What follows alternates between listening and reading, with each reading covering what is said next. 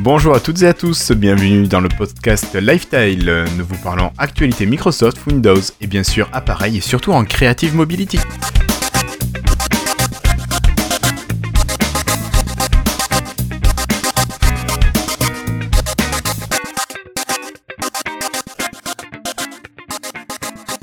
Bonjour, nous sommes aujourd'hui le mardi 11 avril 2017 et j'ai autour de moi une équipe euh, réduite. Euh, ce soir, j'ai avec moi monsieur Cassim. Bonsoir Cassim. Oui, bonsoir, bonsoir à tous. Euh, bonjour si vous nous écoutez la journée. C'est vrai, c'est vrai, mais on est le soir, il est 21h19. On est le soir. Voilà, nous sommes le soir. Tu vas bien? Ça va, ça va bien, ça va, tout va bien. Bon, si je suis un fatigué un peu, j'ai pris 6 heures de train aujourd'hui, mais tout va bien. D'accord, bon, mais ça marche. Euh, nous avons également Monsieur Florian qui est là. Salut Florian. Alors c'est Flobo. Salut Flobo. Tu vas bien? Ouais, ça va bien. Pas trop de, de tuiles aujourd'hui avec euh, les différents appareils Windows? Euh, pas, pas, plus que d'habitude, on va dire. Pas plus que d'habitude. Une dizaine par jour, c'est à peu près mon standard, quoi. D'accord. On rappelle que Flobo, tu es quand même testeur officiel de Microsoft pour les tuiles, pour les, les bugs inconnus. Voilà, c'est toi qui je pense, que Jason, je, pense que Jason a une colonne sur euh, Jason, un des, un des membres du programme, un des membres qui parle le plus sur Twitter de la team Windows. Je pense qu'il a une colonne sur TweetDeck rien que pour moi, je pense. Juste pour tous les bugs que tu leur remontes, voilà. Mais je pense que tu vas finir euh, MVP, toi, à force de, de remonter MVP tout bug. MVP bug. C'est bien possible. Ok, et puis vous, vous l'avez entendu, bien sûr, il y a monsieur Christophe qui est là. Salut Christophe. Salut, bonjour, bonjour à tous. La forme? Ouais, ouais, la forme, super. Bon. Super. Parfait. Bonjour mes amis, I love my French Windows Insiders. Keep hustling. Love Donna. Alors, euh, ce soir, ben, avant de commencer, je voulais quand même euh, remercier nos amis patrons. Donc, merci à nos patrons qui nous soutiennent, Nicolas Claire, Étienne Margraf et David Catu. Euh, jolie caisse de jardinage, Étienne, au passage.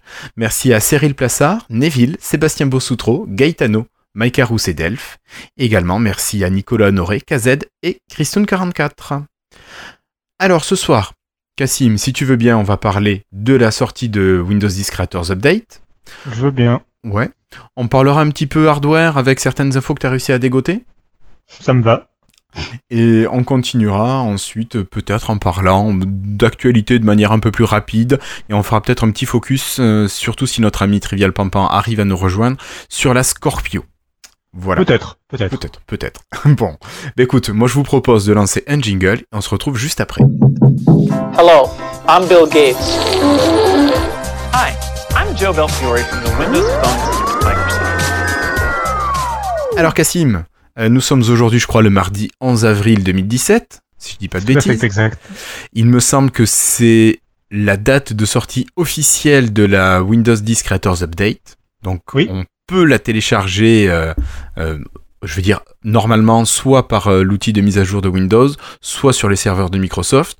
Sauf que nous, il me semble que beaucoup d'entre nous étions au moins en release preview, ce qui fait qu'on a déjà eu la Creators Update il y a quoi? Il y a une petite dizaine de jours euh, alors moi je l'étais pas pour le coup, mais euh, j'ai eu la mise à jour il y a une dizaine de jours aussi parce que depuis une semaine à peu près on peut télécharger euh, l'outil de mise à jour en fait de Windows 10 qui permet quand on est sur une ancienne version de Windows de passer à Windows 10 ou quand on est à Windows 10 de passer à la dernière version de Windows 10 en date qui vient et qui a changé justement la semaine dernière pour passer à Creators Update. Donc on pouvait installer manuellement la mise à jour.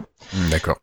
Et je crois que pour les, le grand public, par contre, euh, pour euh, télécharger la mise à jour, c'est une un déploiement euh, progressif. Donc je suis pas sûr que dès ce soir, les, quand tu n'es pas en insider et quand tu n'utilises pas cet outil dont je viens de parler, je suis pas sûr que tu puisses déclencher le téléchargement dans Windows Update. Peut-être en faisant des recherches à répétition. Le, compte, Twitter Windows a posté que c'est sorti aujourd'hui. Après, bon. oui, le déploiement commence. Le déploiement commence aujourd'hui. Il y, a des gens qui doivent l'avoir euh, par Windows Update. Je pense les premiers. Oui. Oui, oui, mais euh, je suis pas sûr que. Euh, C'est-à-dire que de par Windows Update, les gens commencent à recevoir la mise à jour, mais je suis pas sûr que volontairement tu puisses par Windows Update déclencher la mise à jour. Alors, euh, notre camarade Guillaume Payre qui est sur le chat nous dit qu'il a rafraîchi toute la journée Windows Update et qu'il a eu la mise à jour vers 20h. Putain, mais 150 fois, il a dû rafraîchir. Bah, tu fais ça une, une ou deux fois par heure, et puis, puis voilà. Ah, il a mis un bot. Surtout juste au-dessus, sur Windows Update, il y a le bouton pour télécharger via le via l'outil. Donc bon, faut avoir le courage. Hein. Oui. Voilà. Bon, donc cette sortie qui se fait quand même plutôt bien. Donc nous, on l'a eu un petit peu en Oui. avance. On pouvait l'avoir en avance si on utilisait cet outil euh, de Microsoft, donc outil tout à fait officiel. hein. Oui, bien sûr, oui, oui. Euh, puis il n'y avait pas, pas besoin d'être insider, et puis et c'était la version définitive euh, euh, de la Creators Update, quoi. C'était la Mm. version vraiment officielle. Voilà. Ok. Euh, mais du coup, c'est sur le déploiement. Bon, le déploiement commencera et on, on commence à s'y habituer, mais c'est, euh, on rappelle que c'est une mise à jour gratuite euh, pour quiconque euh, a déjà Windows 10 et euh, que c'est d'ailleurs au moins, euh, si on compte vraiment les grosses mises à jour, c'est la deuxième en date après l'anniversary update, même s'il y avait eu la November update euh, à l'époque. Ouais, qui était Euh, plus, après, ouais. ouais, voilà, qui, bah, qui avait moins de noms, il y avait, qui avait pas eu un nom commercial, par exemple. Non, puis c'était juste une, enfin ça faisait plus mise à niveau. euh, on finit de corriger tout un paquet de, de petites fonctionnalités qui étaient pas forcément peaufinées aux petits oignons et euh, voilà. Ça faisait plus cet effet Ouais, de mise à ouais. niveau plutôt que vraiment de nouveauté. Là, je dirais qu'on est dans la deuxième grosse mise à jour. euh, donc après l'anniversary update qui est sorti en- à l'été dernier, il y a la Creators Update maintenant. Euh, la prochaine étant prévue euh, pour euh, l'automne. On en reparlera plus tard dans, Oui, l'épisode 2. on aura sûrement d'autres épisodes aussi pour en reparler. Euh, donc euh, pour revenir à la Creators Update, euh, alors du coup, qui autour de la table euh, l'a installé Alors, moi, moi Bah, je l'ai installé. Euh, ouais, alors pas sur toutes mes machines. J'avoue sur les, les PC du boulot, je l'ai pas installé. J'attendais la sortie officielle. Je pense que demain matin, ça va euh, télécharger euh, toute la matinée. Euh, je l'ai aussi sur euh, PC de bureau, Surface Pro 3 et sur ma Dell Venue 8 Pro. D'accord. Voilà, tout y est passé sans aucun problème. D'accord. Flobo. Toi, Moi, j'y étais déjà en insider, mais pour comme on va dire comme j'avais pas mal de problèmes avec Office sur mon PC fixe et que je voulais tester la nouvelle installation, j'ai réinstallé en partir d'un ISO sur mon PC fixe et sur ma Surface. et Donc, tu je parti reparleras. Et tu nous reparleras de l'installation tout à l'heure aussi. Oui, oui, peut-être on en parlera tout à l'heure. Donc bon, bah, mais sinon moi j'étais déjà en insider, donc j'ai rien vu de particulièrement. euh, Donc êtes déjà habitué en fait. Oui, oui, voilà. C'était juste pour rafraîchir un peu mon installation Windows. Et toi, Christophe? C'était quoi la question déjà? Tu es en Creators Update? Tu l'as installé Ouais, ouais, ouais. Je l'ai fait. euh, en fait, j'avais voulu le faire il y a une dizaine de jours et, et, euh, rappelez-vous, il y avait le petit bug qui nous ramenait à notre version normale avec Mhm. l'outil là. Et je l'ai refaite il y a, bon, il y a peut-être le début de semaine là. Et euh, bah ça a été un petit peu long, effectivement. À la fin, c'est, euh, on a l'impression qu'il a ton PC il a planté, donc une petite suée. Mais en fait, quand on regarde le changelog, ils l'ont dit que ouais, c'est normal. À la fin, on a l'impression que ça bloque, mais euh, ça passe en fait. Et euh, mais j'étais bluffé moi par cette version. Pour moi, c'est euh, une super version de Windows 10 quoi. Franchement, il y a plein de trucs qui m'ont bluffé. D'accord.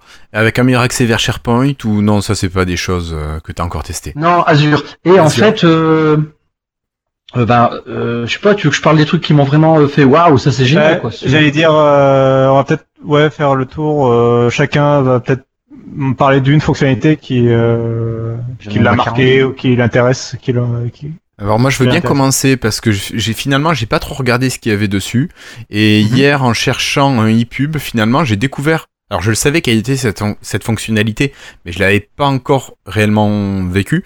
Euh, j'ai Mhm. Edge qui m'a téléchargé le ePub et qui m'a proposé tout simplement de le lire. Alors moi je m'attendais à ce qu'il le télécharge. Non, il te l'ouvre directement dans le navigateur et petite fonctionnalité sympa c'est que tu peux lui faire lire alors c'est vrai que Microsoft a- avait déjà lancé des outils dans, euh, dans Office qui permettaient de lire les documents, de les oraliser. Et ben, je Ouais. trouve que c'est une bonne idée ça, que ce soit possible maintenant avec les ePub. Et euh, on en parlait tout à l'heure. Avant de commencer la diffusion, euh, il y a la possibilité donc de synchroniser les, les ePub et Edge est capable de reprendre là où on s'est arrêté. Voilà. Donc ça c'est ça. au, au niveau des peux- pubs, Euh, rappelez rapidement ce que c'est qu'un EPUB. Un ePub c'est un- un un livre numérique, tout simplement. Alors c'est un format, il y a plusieurs formats. hein. C'est le format ouvert euh, le plus classique. Ouais, voilà. Euh, moi, il y a un truc, j'ai trouvé ça aussi génial, enfin que ce soit accessible, parce que sur nos tablettes, c'était quand même un manque. En tout cas, sur notre PC, un peu moins. Alors, j'ai regretté, c'est que la qualité des voix est pas mal. J'ai dû passer dans la version française homme pour avoir un son un peu moins robotique. Alors, ce qui m'a, j'ai adoré, parce qu'en plus, j'ai découvert un livre. J'ai pris un livre au pif, j'ai cherché ePub gratuit. Et en fait, je suis tombé sur un super livre euh, que d'ailleurs, bah maintenant je vais je vais y mettre du coup parce que je connais, je n'utilisais pas du tout d'e-pub de, de fichiers e-book. Par contre, j'ai regretté de ne pas pouvoir mettre, euh, ceci dit, euh, un bookmark, que, comment dire, un, un marque-page. marque-page. C'est euh, une, une tranche de jambon quoi. En Oui, fait, j'ai pas pu le mettre. Ouais, c'est ça. Et en fait, euh, euh, parce que bah, si tu as plusieurs e-books, c'est un peu chiadé quoi à ce niveau-là. Et euh, c'est juste une suite que, à mon avis, ça va arriver. Mais en tout cas, je pense que cette mouture-là d'e-pub est géniale. Ouais. Alors, t'avais déjà des, des livres qui te permettaient, comme Bookvisor Reader, de synchroniser tes lectures euh, entre PC, tablette, téléphone, et de pouvoir Ouais. avoir plusieurs livres avec des marque-pages, justement. Mais tu sais, moi, je suis un bizarre parce que j'aime bien quand c'est natif au système. Ben, je suis d'accord avec toi, c'est bien, co- comme à l'époque des hubs. hein. Mais pardon, excusez-moi. Non, ah, euh, SharePoint. Mais sinon, voilà quoi. Non, non, sur Azure. Non, faut, non, non, non, on le dira pas. Euh, on... Oui, donc on continue. Je pense que les, les e-pubs, on a fait le tour. Flobo, peut-être que tu l'utilises pas oui, trop bah, moi je l'utilise, mais ça n'a pas synchronisé entre mes appareils, bizarrement. Alors je pensais que c'était pas disponible. Non, mais de toute façon, toi, tu testes tous les bugs. S'il faut, t'as eu une version buggée juste pour ça. ju- Justement, j'allais dire que c'est dommage que ça synchronise pas entre les appareils. Mais alors, si tu dis que ça marche, c'est. Ah mais je, je pense que ça marche, hein, mais euh, j'ai pas essayé. Moi j'ai j'ai essayé hier soir, tu sais, par rapport à un Doctor Who. Et Ouais. euh, c'est là où je me suis aperçu justement que Edge faisait les e-pubs et que ça m'a fait tilt. J'ai commencé à j'ai commencé à utiliser ça la semaine dernière, donc quand j'ai réinstallé, euh, j'ai installé sur mes PC. Et donc j'ai lu deux livres déjà entiers dessus. Moi ça n'a rien synchronisé. hein. Bon après faut voir, faudra faudra faire un, faudra que quelqu'un l'un d'entre vous fasse un test pour voir si. euh, Ah, moi, ça l'a pas encore fait, en tout cas, la synchro. D'accord. Je l'attends. Euh, sur Edge, à propos de Edge, euh, bon, j'ai adoré. Bon, vous vous connaissez depuis longtemps les insiders, euh, les, les onglets qu'on met de côté et les, les petits aperçus. J'ai trouvé ça ah, vraiment assez sympathique, même même génial, j'avouerai. En fait, en fait, même génial. Quand on dit sympa, c'est euh, un grand sympa. Quoi. Euh, par contre, la petite flèche sur l'aperçu qu'on peut avoir sur la barre des tâches, j'avais tellement l'habitude de ce petit plus à côté des onglets que il m'arrive souvent de ah non, je, non, je voulais pas voir l'aperçu, je voulais juste euh, le petit plus, moi je l'aurais inversé entre le plus et l'aperçu des onglets. Ouais, C'est ouais. un petit réflexe qu'il faut que je reprenne, mais ça va venir. Je Mais, suis euh, complètement d'accord. Edge, il est, euh, il est de plus en plus sympa, Edge. Vraiment. Euh, à propos des e-pubs, euh, rapidement, euh, je viens de voir que j'arrivais à mettre un signet. Oh, dis-moi euh, comment. Euh, donc tu as la barre de navigation de l'e-pub euh, en noir là qui s'affiche quand tu cliques euh, n'importe où dans l'e-pub. Oui. Ouais, D'accord. Et en haut à droite, tu as un petit euh, logo à côté de la justement de l'outil de lecture Oh, mais oui. euh, à voix haute Ah dont oui, parlait je l'ai, je l'ai, je l'ai, je l'ai, je l'ai. Attends, j'ai perdu la barre. Et tu liste des signes. Merde, j'ai perdu la barre. Putain. Tu bouges ta souris. Tu bouges ta souris, elle revient. Bah, Non, il faut cliquer, il faut cliquer une fois sur n'importe quoi, tu cliques sur un texte. Ah oui, ça y est, moi, je l'ai. Moi quand je bouge la souris, alors, Oh putain, ils l'ont déjà fait, les gars. Putain, je l'ai rêvé cet après-midi. euh, Ah, tu sais pourquoi je l'ai pas vu? J'étais en lecture, j'écoutais en fait. Et donc, il n'y a pas la même barre quand tu lis que quand tu ne lis pas. À D'accord. voix haute. Voilà pourquoi. C'est une dernière remarque sur euh, les EPUB. Je me dis, moi, peut-être que ce serait temps d'amener un mode plein écran complet à Edge. Parce que finalement, euh, c'est le genre de mode, moi, j'aimerais bien avoir, ne plus avoir la barre de navigation en haut du tout. Ouais, ouais. un petit F11 classique euh, qui Ah, marche bien bien. vu l'aveugle, ça serait génial aussi. Par vrai. contre, euh, ouais, ouais, ça serait pas mal. Oui. par contre, Par contre, Christophe, Quelqu'un. Dis ça serait pas mal ce qu'il dit, mais euh, je regardais, c'est vrai qu'il n'y a pas le mode, tu sais, ça serait débile, hein, c'est débile ce que je dis, mais le mode, euh, euh, comment on appelle ça, mode lecture d'une page web. c'est con, mais oui, c'est normal, c'est un nip. oui, oui, oui, c'est Oui, la même oui. chose. Blagounette en fait, on peut pas. Tiens, pour revenir Déjà, aussi le sur les, pour revenir sur les changements d'UI dont Christophe euh, euh, parlait, euh, c'est vrai que c'est la flèche et le plus sont assez embêtants apparemment parce que moi j'ai eu d'ailleurs un appel de ma mère euh, hier soir. Son PC s'est mis à jour à Creators Update et elle a ouvert euh, le, elle appuie sur la flèche. Elle comprenait pas pourquoi c'était ouvert. Elle croyait qu'elle avait, devait- qu'elle avait, qu'elle avait ouvert un nouvel onglet. Elle, elle savait plus le refermer. d'accord, alors, ça va plus, ouais, la navigation. Ouais, ouais, elle- la- le- en fait, vous savez, c'est quelqu'un qui n'a pas vraiment l'habitude des ordinateurs. Et donc, euh, le, le bouton qui était plus à droite, il fait quelque chose de différent, ça l'a paniqué complètement. Oui, oui. Là, on parle pour clarifier un peu parce que je suis pas sûr qu'on, que les gens, que les auditeurs aient bien compris. On parle de la, de la prévisualisa- prévisualisation des onglets dans Edge qui est apparu avec la Creators Update. Donc maintenant, en fait, il y a une flèche à côté du plus dans la barre des onglets. Euh, et quand on clique dessus, en fait, les onglets se déploient et en fait, on a une, euh, un petit, une petite capture d'écran de- du contenu de l'onglet, en fait. Ouais, c'est sympa. hein. Mais c'est Ah vrai qu'on c'est- Fonctionne bienvenue. on peut se tromper. Et ce qui est bien, enfin, ce que je trouve euh, qui rend la fonction finalement utile, c'est le fait que quand on, on, clique une fois sur la flèche, en fait, une, euh, les onglets restent déployés, en fait. Donc, on peut très bien rester dans ce mode-là euh, aussi longtemps qu'on le veut, en fait. Euh, Ce oui. qui est pour sur un grand écran peut être pratique euh, pour facilement naviguer entre les, on- les onglets.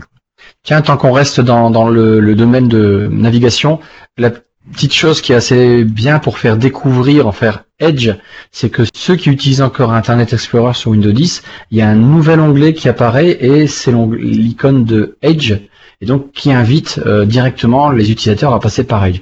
Euh, on est geek, on s'en rend compte, on en connaît Edge, mais faut voir que dans, la, dans le courant, non, tout le monde n'a pas vu qu'il y avait ce Edge qui était là ou qui se bornait euh, à continuer sur IE parce qu'il y a encore pas mal d'avantages, hein, faut l'avouer. Et donc je trouvais que c'était bienvenu cette partie-là. D'accord. Ils ont d'ailleurs fait la même chose sur Paint. Il y a un lien vers Paint 3D euh, exactement de la même façon, à droite maintenant. D'accord. Euh, Ouais. Très bien. On va du coup euh, donc Guillaume, c'était ta fonctionnalité. On finalement Voilà. on a présenté euh, les nouveautés de Edge et de EPUB. Bon, il y a beaucoup d'autres nouveautés dans Edge euh, en termes de moteur, euh, HTML, etc. Mais euh, on va peut-être pas revenir dessus. C'est pas forcément les trucs qui toucheront le plus les utilisateurs au premier abord. Et il y en a une flopée en plus. Hein. Oui, bah c'est une version majeure, euh, ce qui est bien, qui est d'ailleurs très bienvenu. Euh, peut-être euh, Christophe, euh, est-ce que tu aurais une nouveauté de Creators Update qui t'aurait marqué? Parce qu'il y en a quand même beaucoup, donc Alors il y en a beaucoup. Euh, comme ça, en gros, j'en ai vu le une centre. qui te sera vraiment utile par exemple au quotidien. Alors une que j'ai aimée euh, tout de suite, comme ça, c'était l'éclairage nocturne. Ah. Euh, là déjà maintenant, ça y est, là s'il fait, je me suis mis en, j'ai accepté la localisation de mon ordinateur et il connaît le coucher du soleil et pouf, il s'est mis dans une, couleur un peu plus jaune et j'avais j'utilisais avant Flux que j'ai retiré du coup et ça c'est quelque chose que réellement j'apprécie. C'est un petit détail euh, tout con, mais j'adore. Enfin tout con, euh, ils ont mis du temps pour l'amener. Mais non non, j'a- j'adore le truc là. Euh, alors, il y a une deuxième chose, j'ai apprécié le changement du centre de sécurité de Windows. Le Windows Defender, qui était encore une version Win32, quoi. C'était un vrai un truc de, de Windows 7, quoi. Et là, il a été euh, tout neuf. Et en plus, il vous propose, euh, alors je sais pas si ça existait avant, mais euh, il vous propose un peu des améliorations de perf. Euh, je sais pas où on trouvait ça sur l'ancienne version de Windows 10 d'ailleurs. Euh, et ça, j'ai j'ai vraiment aimé. C'est une, une super qualité du coup. Donc c'est, euh, il est en en interface comme on a maintenant l'habitude avec le menu burger, ce, ce, ce centre de euh, sécurité Windows Defender. Alors un truc bizarre, c'est que on peut pas faire un double clic pour l'avoir dans les. Le double clic ne va pas. Faut faire clic droit ouvrir. Ils ont oublié le double clic sur le, le petit icône. là. Et euh, Effectivement, j'aime euh, effectivement. donc faut faire clic droit dessus et là, mais il est vraiment pas mal. Et puis euh, j'ai j'ai bien aimé ça. Euh, les thèmes, tiens, j'ai bien aimé d'avoir à Ouais, nouveau on les thèmes. Alors, avant. Ouais. Non, moi j'aimais bien. Je sais pas, qu'est-ce que t'en penses toi Euh, de quoi les thèmes? Ouais, ouais, mais ça existait, mais c'était pourri, quoi. C'était l'ancien truc, quoi. euh, Ouais, puis ça avait surtout plus ou moins disparu euh, depuis Windows 8, euh, puis même Windows 8, c'était plus, ça ressemblait plus à grand chose. Euh, là, c'est vrai qu'ils le remettent en avant. Après, j'ai pas eu l'occasion de vraiment tester les options de personnalisation euh, des thèmes, quoi, c'est-à-dire les nouvelles couleurs, etc. Je sais pas si. Bah, au niveau du panneau de configuration, il a quand même vachement évolué dans, dans, dans Creative Update. Il est vachement plus clair. Et au niveau des thèmes, ben voilà, tout est, bah, tout est cohérent par rapport à avant. Euh, D'ailleurs, on peut. Alors avant, on pouvait hein, c'est de remettre l'icône ordinateur sur le bureau. Vous savez, ce PC. Oui. Euh, mais tout est tout est clair. Avant, franchement, sur Windows 10, on avait ce mélange de. Alors, il existe encore un peu, mais de moins en moins d'anciens panneaux de configuration, du nouveau panneau de configuration. On pouvait pas forcément ne pas l'apprécier. On avait tellement l'habitude de sentir un panneau de configuration, mais en fait, avec du recul, euh, le petit moteur de recherche qui est très en avant dans ce panneau de config, on trouve tout en deux secondes en tapant un mot clé. Mm. Et euh, et puis ça va super bien. Donc, tiens, dans les panneaux de config, dans le panneau de config, moi j'ai aussi remarqué, euh, vous l'aviez vu depuis longtemps, vous, mais les couleurs qu'on peut amener des couleurs en plus, prendre plus de couleurs de, de choix. Cette nouvelle palette, alors la palette système existe toujours, mais euh, la palette de, de couleurs personnalisées, la couleur d'accentuation, elle vous propose en fait différents trucs et en bas euh, vous dites ah faites gaffe cette couleur-là, elle risque de pas être terrible. J'ai trouvé, j'ai bien apprécié euh, cette partie-là. C'est pas un nous en insider qui avait déjà dit de de remonter ce texte-là qui était assez pourrave dans les versions insider. Si, si, enfin, on en avait parlé de tout ça déjà. C'est Florian. Ouais, Florian, si, euh, ouais. Il en avait déjà Et puis, il y a un truc que j'ai trouvé aussi qui était sympa, c'est que dans ce panneau de config, euh, le truc de libérer de l'espace. Euh, quand on fait accueil, stockage, euh, bah, il y a bon, il y a plein de trucs. Hein. Franchement, faut découvrir. Ça n'arrête pas. Et j'ai pu faire la comparaison avec deux Windows 10, euh, un qui a la Gratis Update et l'autre qui l'a pas. Euh, puis il y a beaucoup de changements. hein. Sincèrement, euh, beaucoup de pages où tiens, ça c'est plus pareil, ça c'est plus pareil. Moi, Mais je, mieux, je m'y retrouve vachement mieux dans le nouveau, moi. J'ai particulièrement, ouais, moi je suis assez d'accord avec toi sur le sur les paramètres de Windows. J'aime bien le fait qu'à chaque version ils euh, ils en rajoutent des choses dans, dans ce menu de paramètres. Et c'est vrai que depuis, de, en plus depuis l'anniversary update, si jamais il y a une option qui est pas dans le nouveau menu de paramètres, il y a toujours un lien vers l'ancien panneau de configuration. Euh, par exemple, euh, là je sais pas, je prends un affichage au hasard, je vois afficher les propriétés de l'adaptateur. Et hop, ça me ramène à, un vieux menu de Windows euh, qui doit dater peut-être de Windows XP, j'en sais rien mais au moins il, y a le lien direct dans, dans le paramètre. Donc je sais euh, en fait qu'en cliquant sur paramètres, je vais forcément trouver le, le paramètre que je recherche. Soit il sera directement pris en charge dans le menu lui-même, soit il y aura un lien direct vers le, le, le paramètre que je recherchais en fait. Et il m'ouvrira la bonne fenêtre. Quoi. Donc ça c'est vraiment bienvenu. Et puis c'est vrai que les et puis ils ont été réorganisés. Il y a des nouvelles il y a des nouvelles icônes. Euh, c'est vrai qu'il y a le menu jeu par exemple maintenant qui est intégré. Il y a comme ça des nouveaux des nouveautés euh, qui sont vraiment bienvenus. Euh, moi, je dirais que euh, un truc que j'ai particulièrement apprécié, c'était, ça fera le lien aussi avec euh, ce que tu disais du, du, du Windows Defender. Euh, c'est, euh, on sent qu'ils ont retravaillé la couche euh, réseau de Windows 10.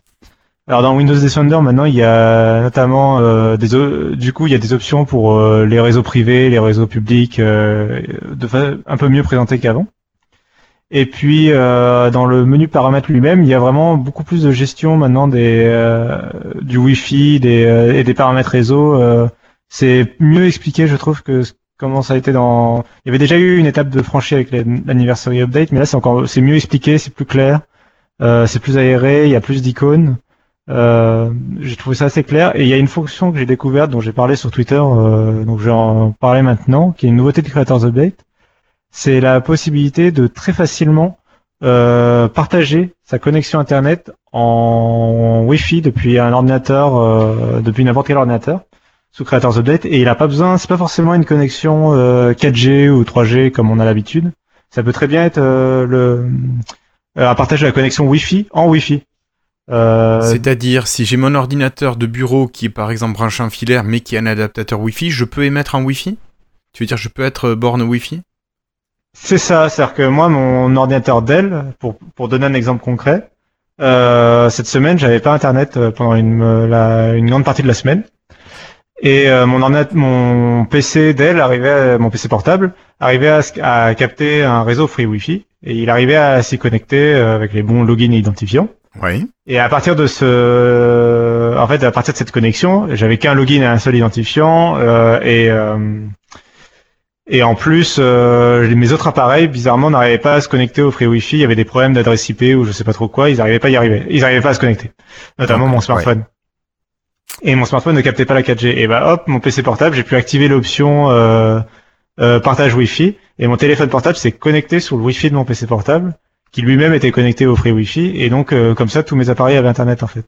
Mm. Euh, et c'est vraiment et j'ai fait ça en deux clics, c'est vraiment euh, clé en main, euh, d'une simplicité vraiment enfantine. C'est dans les options Wi-Fi, il y a tout de suite point d'accès mobile. Euh, il propose directement, il y a déjà un nom, un mot de passe pré-généré qu'on peut modifier si on veut. Et tout est vraiment bien expliqué et euh, et du coup, je trouvais ça plutôt bien quoi de pouvoir partager comme ça si facilement euh, la connexion Wi-Fi de son PC portable.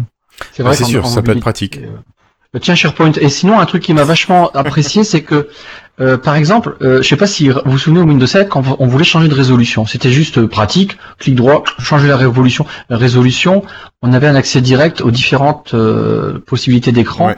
Et là, ils l'ont enfin remis, c'est pratique. On fait clic droit, euh, paramètres d'affichage, pouf, on a directement les résolutions. Juste la version d'avant de Windows 10, euh, bah, il fallait vraiment les, les retrouver ces trucs-là. hein. C'était, euh, Oui. c'était chiotte quoi. Du petit détail, franchement, euh, génial ça, Azure. Et on essaie, on s'essaye au placement produit, mais pour l'instant c'est pas forcément efficace. Euh, non, je sais pas. Ou, ou bien. Euh, du coup, oui, oui, on en a parlé rapidement, mais l'assistance de stockage, j'ai pas encore pu essayer, mais ça me semble pas mal du tout. C'est la possibilité de euh, effacer automatiquement un certain nombre de fichiers que, qui paraissent inutiles à Windows. Donc c'est par exemple le contenu de la corbeille, euh, les fichiers inutiles. Euh, D'ailleurs, j'en profite pour rappeler que la- après avoir installé Creators Update, euh, bah, allez faire un tour de ce côté-là parce que euh, il y aura probablement beaucoup de fichiers temporaires de l'installation. Si votre euh, nouvelle installation est parfaitement stable, euh, bah, je vous conseille de du coup nettoyer euh, les vieux fichiers de Windows qui restent de l'ancienne version parce que De toute ça façon, peut je crois libérer que- plusieurs dizaines de gigas quoi. Ouais, mais au bout de 30 jours, il me semble que Windows élimine automatiquement ces fichiers. C'est ce qu'il dit, ouais. Alors j'ai jamais attendu c'est pas 30 jours pour faire de la place, mais Ouais, je suis assez. Quand on libère l'espace, il est bien indiqué qu'il va supprimer les fichiers qui sont mis à la corbeille depuis plus de 30 jours. Donc ça veut dire qu'il va pas forcément tout, euh, tout dégager. Par contre, euh, faites attention avec cet euh, utilitaire de, de gestion du stockage. Faites pas comme moi, faites pas l'idiot qui coche toutes les options sans lire ce que c'est et qui supprime, parce que ça supprime aussi le dossier téléchargement. d'accord. Oh là. Oui. Effecti- Effectivement. C'est parce que moi je m'attendais pas à ce que ça supprime le téléchargement, je pensais que ça allait être tous les fichiers temporaires. Ouais, oui. Bon, c'est ma faute, hein, j'aurais dû lire, c'est ma faute, c'est entièrement ma faute, j'aurais dû lire, Ah mais ouais. bon, c'est c'est- c'est le genre de truc qu'on se fait avoir, parce qu'on a l'habitude que l'ancien gestionnaire de disque supprimait vraiment que les fichiers temporaires, et voilà, enfin bon, c'est pas grave. Après, euh, si tu as l'habitude de, de gérer autrement tes téléchargements, moi je sais, je range directement par catégorie, parce que sinon je le fais pas, et ça me dérange pas qu'ils suppriment les, les trucs temporaires. Mais je pense que ça, ça dépend vraiment de chaque utilisateur, de sa manière d'utiliser la machine. Je range une fois tous les mois, on va dire, mais bon voilà quoi, donc bon. Euh, une autre nouveauté euh, qui me paraît, enfin que moi que j'ai vraiment bien aimé, parce qu'il y a, il y a beaucoup de nouveautés euh, que Microsoft va mettre en avant, comme euh, je sais pas moi Paint 3D et tout, et c'est pas forcément des nouveautés qui au quotidien on va vraiment utiliser. C'est des nouveautés qui peut-être dans l'industrie stratégiquement pour Microsoft sont bienvenues, mais c'est pas forcément des trucs sur lesquels nous on va se précipiter ou utiliser tous les jours. Non, clairement. Euh, et là, il y a un truc que moi j'ai trouvé bienvenu, une option de per- personnalisation supplémentaire, euh, un peu euh, comme ce dont parlait Christophe tout à l'heure. C'est la possibilité de cacher euh, dans le menu démarrer la colonne euh, d'application en fait. Euh, donc c'est c'est- si vous vous rendez compte que vous n'utilisez finalement que des raccourcis vers des tuiles et que quand vous démarrez un vrai programme, bah, vous soit vous passez par le bureau, soit vous passez par la barre des tâches, soit vous passez par Cortana peut-être que cette colonne euh, des applications, de, de liste d'applications, elle est un peu inutile pour vous. Et donc il y a euh, dans les paramètres de la- d'accueil, il y a la possibilité de euh, ne plus afficher la liste des applications. Et à ce moment-là, en fait, ça fait vraiment un menu euh, bah, à la- presque à la Windows Phone, c'est-à-dire il n'y a plus que les tuiles. Quoi. Ou en Il y a toujours la possibilité. ouais, un retour à Windows la 8. possi- C'est ça. Il y a toujours la possibilité euh, d'un simple bouton. Il y, a, il y a la possibilité d'afficher la liste des applications, mais euh, ça rend le menu euh, peut-être plus propre, plus euh, voilà pour les plus maniaques d'entre nous. euh. À ce propos, que tout le monde va s'y retrouver, les anciens utilisateurs euh, type Windows 7 quand on, euh, ou les, les bureaucrates, euh, ce qui est pas mal aussi, un détail qui alors ça a dû leur prendre très peu de temps, c'est de rajouter un bouton document sur la gauche du menu démarrer. Moi j'ai trouvé ça super pratique, c'est un détail mais alors pin-ups mais mais voilà quoi, c'est un truc que j'ai vraiment apprécié parce que moi dans mes documents bah pareil, je range tout là-dedans quoi. Et euh, bah voilà, c'est un petit truc, je dis putain c'est cool quoi, tu vois, c'est le petit détail qui que, que j'ai apprécié. Et puis tiens, une nouveauté qui est vraiment pas mal, c'est le partage, on en avait parlé, vous Insider, le partage de, de plein de choses via cette nouvelle fenêtre et le, le menu vertical de droite de Windows 8 qui est, qui est, qui a disparu et ça c'était un petit plus que j'ai apprécié. Sauf une chose, dans les partages, il me manque à mon goût le copier le lien dans le presse-papier. À plein d'endroits, en fait, je voudrais que ah bah oui mais partage, donne-moi, je veux le mettre ailleurs en fait. Et bon, bah, voilà, il manque juste ça pour moi à mon goût. Oui, t'es Moi, obligé un d'ouvrir une application pour copier le lien et le mettre ailleurs. C'est ça, je, je le mets dans voilà dans un email et puis je récupère en fait ce lien pour fermer l'email ensuite. Moi, il y a alors tant que je bah, tant que t'es sur ce sujet-là, juste euh, euh, sur le menu partage, euh, moi il me manque un truc, c'est euh, tout simplement le fait que dans l'explorateur de fichiers, quand je fais clic droit sur un fichier, bah il n'y a pas euh, le menu partage et euh, et quand tu fais envoyer vers, bah il y a toujours la même liste de envoyer vers qui date de je, je pense de Windows XP voire avant, avec notamment des, des raccourcis très utiles comme le destinateur de télécopie. Et j'aimerais bien qu'il y ait des trucs un peu plus utiles et un peu plus utilisés que destinateur de télécopie ou euh, Périphérique Bluetooth. Ouais, ou périphérique Bluetooth. Euh, J'aimerais bien qui est plutôt envoyé vers euh, par mail ou enfin mail il y a mais il faut une application mail configurée proprement et tout.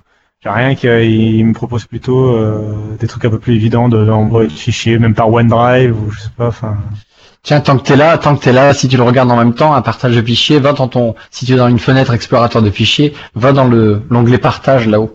oui. Ah oui, il y a ce joli icône euh, qui est sur la gauche. Oui, oui, bien sûr. Ouais, bah, il est bien, mais il, man- il manque au menu clic droit alors à ce moment-là. Mais c'est bien. Mais c'est déjà Ouais, bien qu'il y soit. Au pire, il est là. Bon, ok, le logo, il est pas encore d'actualité, mais mais tu vois, c'est dans cette petite fenêtre là que je verrais bien un truc presse-papier. Oui, oui, tout à fait. Ok. Moi, je suis d'accord. Voilà. Moi également, je fais, j'utilise la même méthode de copier les liens dans un email, puis euh, enfin partager vers un email, copier le lien. C'est, c'est un peu con qu'on soit obligé de faire ça alors que ce serait si simple, mais Copier, Bah, ça la va presse venir, papier. il suffit de proposer. Voilà. Oui, oui, mais globalement, moi, c'est un truc que, que, je, re- que je retiens souvent sur Windows, c'est le fait qu'il manque, je trouve, d'options de euh, partager entre ordinateurs du même réseau, tu vois, un- des trucs simples, un peu de. Ouais, ça serait génial ça. Non, mais c'est con. c'est quand même, on est encore obligé de partager sur clé USB, alors qu'on pourrait envoyer euh, vers PC 2 euh, qui est connecté sur le réseau. Si le réseau est en privé, tu vois, que c'est un réseau sécurisé, privé, etc. De toute façon, il les voit, les, les appareils. Il les voit. Et refaire euh, du dialogue entre PC local. Vous vous souvenez de, à l'époque de Windows 98, Millennium, tout ça, il y avait un petit chat qui était intégré dans le système. Dans J'ai jamais un réseau essayé. local. Ah, C'est Ouais, j'avais génial ça. ouais. Mais C'était génial. Il pourrait nous remettre un petit truc comme ça. Euh, dites, euh, vous avez aussi regardé euh, ce qui était euh, le Cortana plein écran. C'est nouveau, ça. Je l'avais pas vu auparadant. Euh, je sais que vous en aviez parlé, Oui, c'est, ouais. c'est nouveau. C'est nouveau également. C'est arrivé au début du développement, je crois, de Creators Update. J'adore je ça, peux pas moi. vous parler. Bah, tu peux avoir Cortana en plein écran quand tu, ton, votre écran est verrouillé. Bah, c'est Ah, pas ça- que tu non, ça, peux. c'est Moi, je l'ai même quand est pas verrouillé. Alors voilà, c'est ça. Ah. Écran verrouillé, c'est Anniversary Update. Moi, j'ai oublié, ça date. Oui.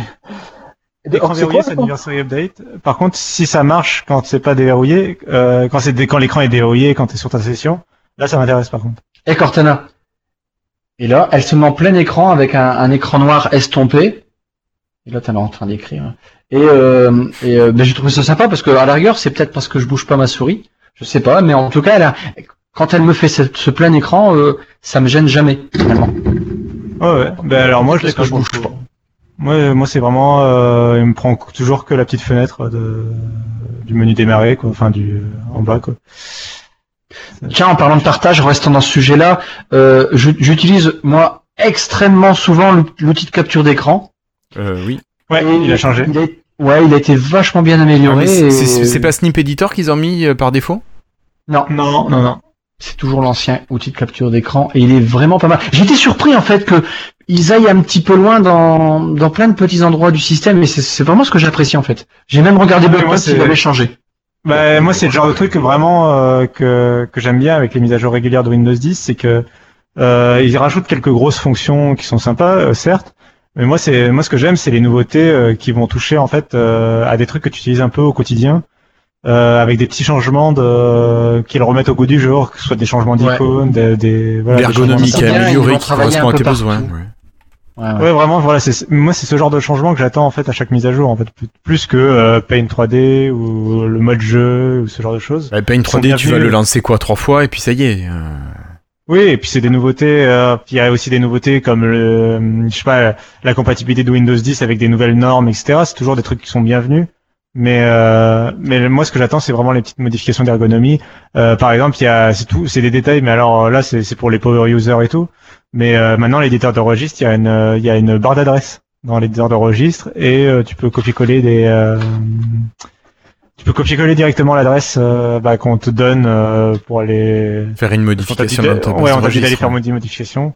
Bon, euh, faut faire gaffe avec ça, mais voilà, c'est genre de petit truc. euh, Avant, c'était très, c'était pénible parce que c'est une arborescence qui est très compliquée à naviguer, euh, qui est assez, c'est assez fastidieux. Et là, euh, la barre d'adresse comme ça, c'est assez pratique. Elle est super pratique et en plus quand par exemple si tu vas dans le tu peux taper les abrégés euh, qu'on qu'on connaît à force comme euh, HK Current User bah tu tapes euh, HKCU hop, tu tombes dedans direct etc donc les adresses elles sont en plus euh, quelque part intelligentes et ça c'est c'est bien Hmm, D'accord. Voilà. Bon, il y aurait beaucoup de choses à dire sur la Creators Update. Je sais pas si- je pense qu'on a fait pas mal le tour.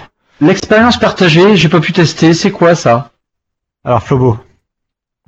Euh, bah, je, je vois pas de quoi on parle, là, l'expérience partagée, c'est quoi? Ah, alors, euh, c'est en fait la synchronisation entre smartphone et Windows 10 en fait. Ah oui, c'est parce que moi je suis en anglais, donc je vois pas les mêmes noms, c'est pour ça. Euh, Sorry, sorry friend.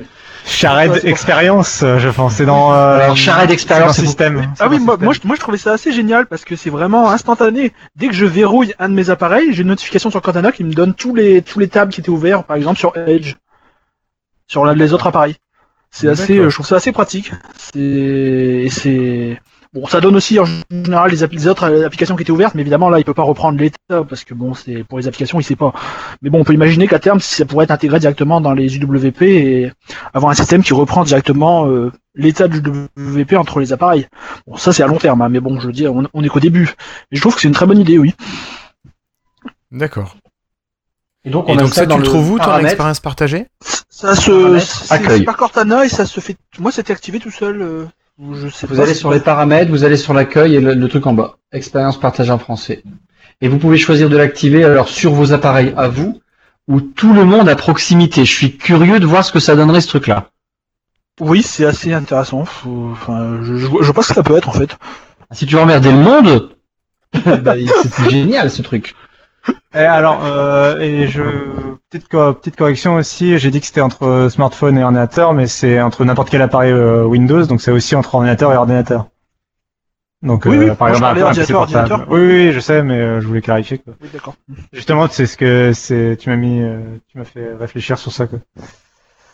C'est pas que entre smartphone. Et d'ailleurs, Et ça le, sur, sur smartphone, ça marche. euh, Ça le fait moins souvent. Ça me le fait parfois, mais euh, c'est vraiment, c'est jamais instantané parce que j'ai l'impression qu'il sait pas vraiment quand est-ce que tu arrêtes d'utiliser ton smartphone. Tandis que les PC, tu le verrouilles. Moi, je fais, je fais toujours Windows L pour le verrouiller en pas verrouiller et d'un coup, ça se, bah, il le détecte et il envoie une notification.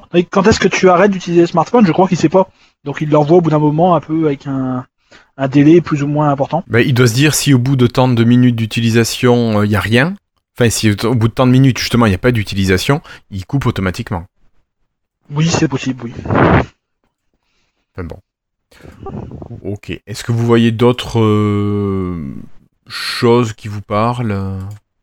Vous auriez Moi, j'avais, moi, moi, j'ai aimé, mais je sais plus si c'est lié à Creators Update, le fait qu'on a les Focused Inbox, comment on appelle ça en français, c'est les, Euh, les boîtes de réception prioritaire, un peu. Oui, c'est ça. Prioritaire. ce qui permet donc dans Outlook d'avoir euh, les courriers qui sont détectés comme importants dans une boîte à part et ce qui est détecté comme spam pas important dans une, une autre boîte. Bon, moi, moi qui suis gros, qui suis bordélique, qui, qui range jamais mon mes emails, c'est très pratique. D'accord. D'accord. Ok. Voilà. Bon, je crois qu'on a. Non, mais je crois qu'on a fait le tour des, des grosses nouveautés. euh. En tout cas, celle qui touche l'utilisateur dans son quotidien. Ouais. Euh, aussi, euh, rapidement, on n'a pas parlé. Euh, c'est un- c'est une nouveauté importante. Euh, et je crois que Flobo, du coup, tu, euh, y a eu, a eu, tu y as eu affaire. C'est euh, la, le nouveau menu d'installation Ah oui. quand tu réinstalles Windows 10. Bah, en fait, euh, Flobo, Euh, moi, notamment, Mais... Je crois qu'il y avait- aussi. Oui, oui, voilà, oui. il y a- il y a- alors il y a le nouveau menu euh, et la deuxième chose c'est les nouvelles options de, de vie privée. C'est deux, enfin ça va ensemble, mais euh, je vais vous laisser en parler. Mais euh, Ah, moi, je t'avoue, j'ai passé, tr- j'ai passé ça très vite, extrêmement vite, parce que c'était pour euh, réinstaller une machine du boulot. Donc, euh, il a fallu que ça aille très vite. Donc, j'ai tout validé. Et je me suis dit, Bon, je vais revenir après. Voilà. Euh, par contre, c'est vrai que euh, ce que j'ai lu en diagonale, ça a l'air beaucoup plus clair. C'est plus évident et on a une autre ergonomie. Mais ça, l'ergonomie, je pense que Flobo va pouvoir en parler plus facilement parce que euh, toi, tu l'as testé même d'une manière un petit peu originale. Oui, bah oui, moi j'ai voulu essayer sur ma sur ma surface de faire l'installation euh, entièrement à la voix pour voir euh, voir si c'était possible avec Cortana. Et bah oui, c'est possible, sauf pour la partie euh, entrer le compte Microsoft. Ça, ça doit se faire au clavier et c'est compréhensible parce qu'il faut entrer le mot de passe également et le mot de passe du Wi-Fi euh, pour la euh, aussi. Mais pour tout le reste, on peut le faire à la voix. C'est les deux seuls moments où j'ai dû toucher mon clavier. Le reste, j'étais sur mon PC fixe et je parlais à la surface qui était sur le sur le canapé à 2 mètres. C'est C'était assez marrant. J'ai fait toute l'installation comme ça. Bon, évidemment, c'est plus long, mais là, c'était pour tester. hein. C'était juste pour, euh, Pour le pour plaisir. le test. Oui, par exemple, pour les réseaux Wi-Fi, ils nous demandent euh, euh, j'ai détecté ce réseau, est-ce que c'est celui-là que vous voulez? Non. J'ai détecté aussi celui-là, est-ce que c'est celui-là que vous voulez? Non. Euh, j'ai détecté celui-là, est-ce que c'est celui-là que vous voulez? Oui. Et là, on tape le mot de passe, évidemment. Là, j'ai dû le taper, et là, il me demande pas de le, de le dire à l'oral, malheureusement, il te demande de le taper au clavier. Mais à part pour entrer les mots de passe, quand même. oui, oui, oui, oui c'est compréhensible, c'est pour la sécurité. À part pour les entrées de mots de passe, tout peut se faire à la voix. Bon, par contre, euh, il m'a pas demandé euh, les informations de sécurité avancées. Je me souviens que euh, Cortana a dit, voyez sur l'écran les informations de sécurité, est-ce que ça vous va? J'ai dit oui, et puis ça a passé toute seule. D'accord. Est-ce Ah, que tu les as regardés euh, en détail ou pas trop Non, parce que tu sais, moi en général, je dis oui à tout quasiment. euh. T'es le mec Donc, open. bon. Oui, on va dire ça. Bah oui, de toute façon, euh, honnêtement, de nos jours, tous les appareils ont besoin d'accès à beaucoup de choses si on veut les utiliser à fond. Hein. C'est. Mm. Enfin. Mais bon, j'ai vu qu'il y avait une page complète. Hein. Bon, bon, mais mais il y en avait déjà, il y avait déjà une longue page avant, non? Il y avait déjà un, panneau, oui, oui. Mais c'est sur, sur les explications, en fait, où c'est plus clair, où ils ont revu vraiment la manière dont ils, ils expliquent chaque paramètre qui va être utilisé.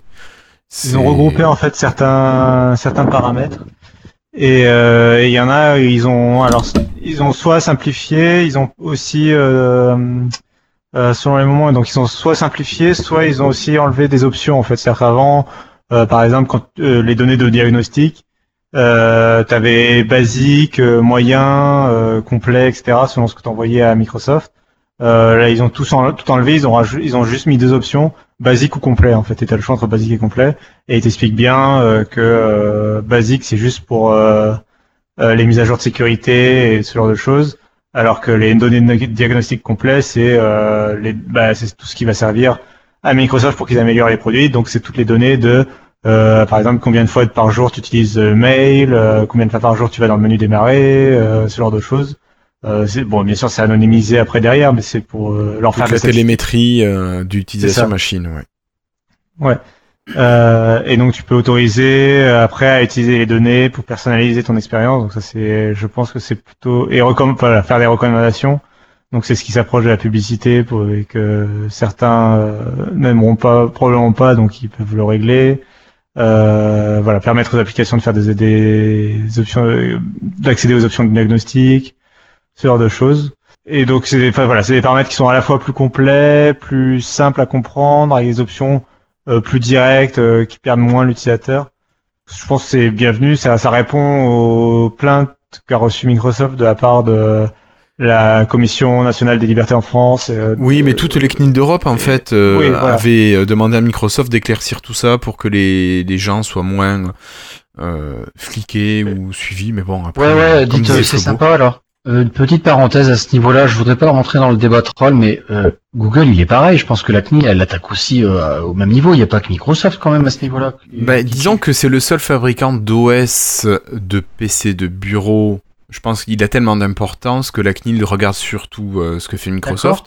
Après, sur les mobiles, j'imagine que c'est exactement la même chose, mais bizarrement, j'entends pas de critiques après Google. Tu as raison, Christophe. Non, non, mais c'était un truc que je m'interrogeais parce que bah, euh, bon après je suis centralisé sur les informations d'MS donc euh, euh, je l'écoute pas ailleurs donc peut-être que ailleurs c'est c'est c'est pareil quoi il est Alors, aussi euh, euh, vigilant Peut-être que le souci venait aussi du fait que euh, Windows 10 c'était une évolution de Windows qui allait vers un- dans le sens, selon la CNIL et d'autres, vers plus de partage avec Microsoft d'informations. Alors que Android, depuis la première version, c'est un truc au service de Google qui permet de, tu vois. Non, mais c'est peut-être ça aussi qui, qui euh, fait que on est peut-être moins habitué de la part de Windows, euh, ou les gens étaient moins habitués de la part de Windows historiquement, euh, ou Ouais, on avait ouais. moins conscience de cette de ce fait-là.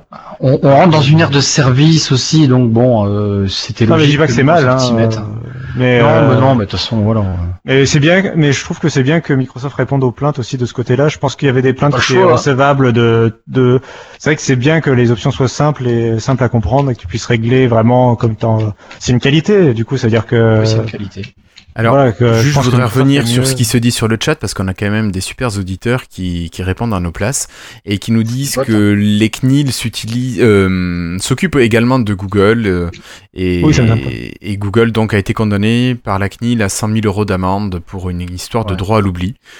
une heure Euh, de chiffre d'affaires quoi Voilà, oui, non, non, c'est sûr que pour Google ça représente rien, mais, mais voilà. Bah, la CNIL n'a pas non plus les moyens illimités de, de, d'un droit d'amende, quoi, sur, non bah non puis ils disent plus rien sur leur site de base hein. vous vous souvenez de cette anecdote euh, entre Google et la CNIL euh, la petite guerre qu'il y avait eu euh, sympathique d'ailleurs très marrante vous vous souvenez pas ou pas? Euh, la CNIL avait imposé euh, Google à mettre sur sa page, sur sa home de moteur de recherche qu'elle avait été euh, accusée, euh, condamnée à, je sais plus, voilà, 100 000 euros. Et du coup, euh, Google avait mis sur sa home et puis avait mis le lien de la CNIL parce qu'il parle de la CNIL et le, le serveur de la CNIL est tombé. Donc c'était un petit peu une revanche, euh, enfin pas une revanche, mais un truc euh, sympa quoi. Du coup, la CNIL ne demande plus de mettre sur sa home euh, qu'elle a été condamnée. D'accord. Bah, sinon, ils peuvent filtrer toutes les requêtes qui arrivent depuis la page de Google et les refuser. Ça, Après, c'est possible aussi, mais bon. faut, faut s'y connaître. Oui, oh, à mon avis, ils s'y connaissent. Ok. Euh, donc pour tout ça, d'autres choses à rajouter, Flobo, pour cette installation à la voix et puis euh, ces nouveautés de, C'est de bien pour les paramétrage? personnes. Non, c'était, bah, c'est sympathique que ça évolue, euh, que Cortana s'intègre de plus en plus dans le système à tous les niveaux, je trouve. C'est surtout qu'en plus, ils ont remplacé également tous les messages qui étaient assez, euh, assez euh, non personnels. Maintenant, maintenant, par exemple, on a un petit message quand on arrive, juste un peu de wifi et un peu de temps, et votre PC sera prêt. Vous voyez, c'est des choses très, très sympathiques. On, enfin, c'est, c'est, on communique avec Cortana pour l'installation. Ça, ça rend le, ça rend la chose plus personnelle et moins, euh, moins ennuyeuse d'un côté, si vous voyez ce que je veux dire. Oui, oui. J'ai une question. Même si ça reste- euh, tu m'y fais penser. Euh, J'ai une question sur le processus de mise à jour. Euh, vous avez trouvé ça rapide ou long euh, la mise à jour Si vous avez suivi. Moi, je l'ai trouvé Absolument plus rapide. Identique. Moi, je l'ai trouvé plus rapide que l'annivers- l'anniversary update. Ouais, pareil. Je trouvais ça même assez rapide en fait. Enfin, alors déjà d'une part la- le téléchargement. Euh... Ouais. enfin, après, j'ai changé de connexion internet entre temps moi, mais euh... mais la partie téléchargement, bon évidemment était rapide, mais du coup euh, même la... non mais l'installation par contre était rapide chez moi. Moi, par contre, je pensais que les ordinateurs m'auraient partagé le téléchargement. Ah oui. Euh, mes deux machines, une, deux, trois machines que j'ai mis euh, en update. Euh, non, ça n'a pas, euh, ça n'a pas, re- ça a dû retélécharger. Ça n'a pas utilisé. Euh, je sais pas comment ça marche. C'est un broadcast euh, dans, mon- dans le réseau qui doit se passer. Je sais pas comment fait Windows 10. Ils communiquent entre lui normalement pour récupérer les packages. Euh, il a je sais fait, pas en comment ça marche. ouais. Mais je pense que c'est normal ça. Je pense que c'est parce que c'est à partir de une fois, c'est maintenant qu'ils ont le Creators Update qu'ils vont être capables de partager en fait. Oui, c'est vrai, ce qu'on disait l'autre fois, c'était que la fonctionnalité qui était marquée dans les paramètres de Windows était là juste en apparence pour l'instant. Que c'était Creators Update qui permettrait de vraiment l'utiliser. Donc normalement, à partir de maintenant, Christophe, tu téléchargeras une fois, a priori Ah, c'est pour cool. tes trois machines. Tiens, vous avez remarqué aussi qu'il y a maintenant le calendrier lunaire sur euh, les calendriers du paramètre. Il y a plein de détails géniaux. Il n'y a pas celui-là, il y en a plein, ils ont mis plein de calendriers, franchement, c'est... c'est- vraiment génial. Hein. C'est bourré de. Ouais. De Bon, quoi après, bon, il y a des choses qui sont plus du détail, euh, qui correspondront à chacun en fonction des besoins. Bah, ça dépend, oui, voilà, ça dépend. Euh, il y en a, je pense que c'est pas du détail pour certains euh, Oui, oui, qui, qui, en, qui, en- qui l'utilisent quoi. Mais euh, mais oui, pour les, pour par exemple pour moi qui l'utilise pas, c'est sûr que la- l'ajout du calendrier lunaire, ça me parle pas forcément. quoi. Putain, mais t'as pas de jardin, mon grand. Non, mais tu vois, moi j'utilise Euh, une super Moi, je application sur cheveux euh, Windows Phone descendante. 8. Ah ouais, non, c'est vrai, j'ai pas de cheveux. Non, non, mais moi, tu vois, j'ai une application Almanac sur Windows Phone 8 qui est super, donc j'utilise ça. Puis qu'elle va très bien, et puis elle te dit vraiment le lever du coucher de soleil, tout ça. Ouais, non, Oh, mais elle est trop bien cette application. WP. Je devais le faire. et puis- Tu devrais, tu Bon, devrais. voilà, il y a des nouveautés pour le, les touchpads aussi qui sont pas mal. Enfin, bon, il y a plein de, nou- il y a plein de petites nouveautés. Tu veux dire au niveau des combinaisons bon, de après, doigts Ouais, ouais. ah, J'ai pas essayé Euh, encore Si ça. t'as un, alors si t'as un trackpad euh, précision euh, touchpad, Ouais, C'est celui de la Avec SP3, surface. donc je pense qu'il l'est. Ouais, il me semble, il l'est normalement. Euh, ça s'appelle la SP3 justement qui l'est, je crois. Euh, tu as des nouveaux paramètres en fait dans les paramètres de Windows euh, pour le touchpad. Et donc par exemple t'as le t'as un raccour avant en fait les trois doigts te, permettaient de naviguer entre les applications. Oui. le Ah, raccourci maintenant et maintenant tu peux paramétrer ça. Tu peux notamment par exemple euh, gérer ta musique. Donc par exemple euh, trois doigts ça te fait ça te fait augmenter le si tu glisses vers le haut ou vers le bas ça te fait monter ou descendre le volume. Et vers la gauche ou la droite ça te fait piste précédente piste suivante en fait. Ah, elle va adorer ma femme, ça. Euh, et moi surtout j'ai réglé pour que l'appui sur les trois boutons en fait ça fasse euh, bouton central de la souris pour ouvrir les nouveaux onglets. D'accord. Ok, ça marche. Donc voilà, c'est des paramètres. Voilà, il y a plein d'options en plus. Bon, je pense qu'on a fait le, tour sur Creators Update, mais c'est une mise à jour majeure. En même temps. Mm, mm. Donc il y a pas mal de choses à à, tro- à retrouver dedans. Puis de toute façon, ah si, après. euh, si, si, un dernier truc, parce qu'on a parlé beaucoup de PC de bureau, mais Windows 10 c'est universel. Oui. Ah oui, tu parles de la sortie pour sur mobile? Il y a une nouveauté que vous retenez sur mobile? euh, ben, hein. non, en fait. Bon, euh, Ouais, il me semble qu'il y en a. J'en ai pas. Enfin, je... c'est vrai que j'utilise plus Windows Phone et je crois qu'il y en a plus. Je crois pas qu'il y en ait de mise à jour majeure euh, et de nouveautés majeures sur par partie mobile. C'est très mineur, c'est très très mineur. Et, et c'est des... en fait c'est ce qui est de nouveau sur Windows 10 PC qui descend sur mobile quasiment. Mais bon à part ça, c'est, enfin, il y a rien de vraiment particulièrement mobile. Ils continuent de remplacer les le reste du menu paramètres. Il y avait encore quelques pages qui restaient de 8.1 qui sont remplacées par des pages universelles qui sont les mêmes que sur PC. Mais à part ça, je, je ne crois pas qu'il y ait quelque chose de particulièrement euh... Ok. enfin, vraiment nouveau juste pour mobile. Et on pourrait peut-être parler du coup des smartphones qui sont éligibles ou non à la mise à jour? Oui, bien sûr. Ben là, de Oui. toute façon, peut-être que tu pourrais nous rappeler d'abord quand est-ce que va sortir euh, Windows 10 Creator euh, Update pour les mobiles. Cassim, s'il te plaît. Euh... Parce qu'elle est pas encore sortie, Oui, oui, je viens, je viens d'y penser. C'est vrai qu'elle est un peu décalée. C'est à la fin du mois, mais j'ai plus la date en tête. C'est Le à la fin 25 avril. normalement. C'est le 25 avril. Normalement. hein. Bah, Ouais, ouais, non, mais c'est ça, normalement. Oui, t'as raison, oui, c'est ça, c'est deux semaines après. C'est le 25 avril. Euh. Donc voilà, SharePoint. euh, déployé probablement par Azure. Euh, donc c'est oui la mise à jour bon euh, elle apporte pas forcément grand chose de nouveau. Et donc elle arrivera deux semaines après la version de bureau donc le, le 25 et euh, donc elle, elle sera déployée sur un certain nombre de smartphones sous Windows 10 mobile mais pas tous. On Alors, quels que- appareils auront le droit à cette mise à jour? Alors 10 La liste a fuité et euh, elle n'est pas encore officielle. J'ai pas entendu parler, j'ai pas entendu Microsoft officialiser la liste et elle peut être amenée à changer. Mais euh, on est à, à peu près sûr que tous les smartphones qui sont sous Windows, Windows 10 mobile n'auront pas le droit à la Creators Update. Alors ceux qui sont éligibles, on va d'abord euh, évacuer rapidement les euh, smartphones de fabricants tiers parce qu'en France ça con- nous concerne pas beaucoup. Donc il y a le Alcatel Idol 4S, le Alcatel One Touch Fierce XL, le HP ceux qui Elite sont- X3. C'est ceux qui sont pas éligibles, hein, ça. Ah non, pardon. Non, ça, c'est ceux qui le sont. Si, si, c'est ceux que l'on sont. Euh, notamment parce qu'il y a le HP Elite X3, donc je pense que le HP Elite X3 est bien éligible à la Creators Update, sinon c'est un scandale. C'est clair. Euh, le Lenovo, la- le, le Lenovo SoftBank 503 LV, le MCJ Madosma Q601, le Vaio VPB 051 et le Trini- Trinity Nuance Neo. Donc ça c'est surtout des smartphones euh, chinois euh, ou vendus au Japon. Euh, donc vendus en Chine et au Japon. Et il y a le en France, on est surtout concerné par le HP Elite X3 et il y a peut-être un ou deux smartphones de Alcatel qui sont sortis en France aussi qui sont concernés. Mais nous, ce qui nous intéresse, c'est surtout les Lumia. Ben, bien sûr. Et donc, et donc dans la gamme Lumia sont éligibles les Lumia 500 550, le Lumia 650 et le- les Lumia 950 et 950 XL. Donc ça, c'est la gamme de Lumia qui était sortie avec Windows 10 Mobile. Euh, 640. et je, attends, je vais attends, il arrive. Euh, et justement, et donc parmi les smartphones qui, ne- qui ne sont pas sortis avec Windows 10 Mobile, les Lumia qui ne sont pas sortis avec Windows 10 Mobile, il y en a finalement que un, un et demi euh, qui est concerné par la mise à jour. C'est le Lumia 640 et le Lumia 640 XL. Alors, moi, ça me paraît un petit peu bizarre tout ça parce que, enfin, je sais pas si vous avez vu, au niveau des, des processeurs, en fait, c'est une question de SOC qui est pas supportée, enfin, qui a pas été euh, euh, travaillé pour que la Creators Update euh, utilise les, grosso modo, on va dire les processeurs de smartphone.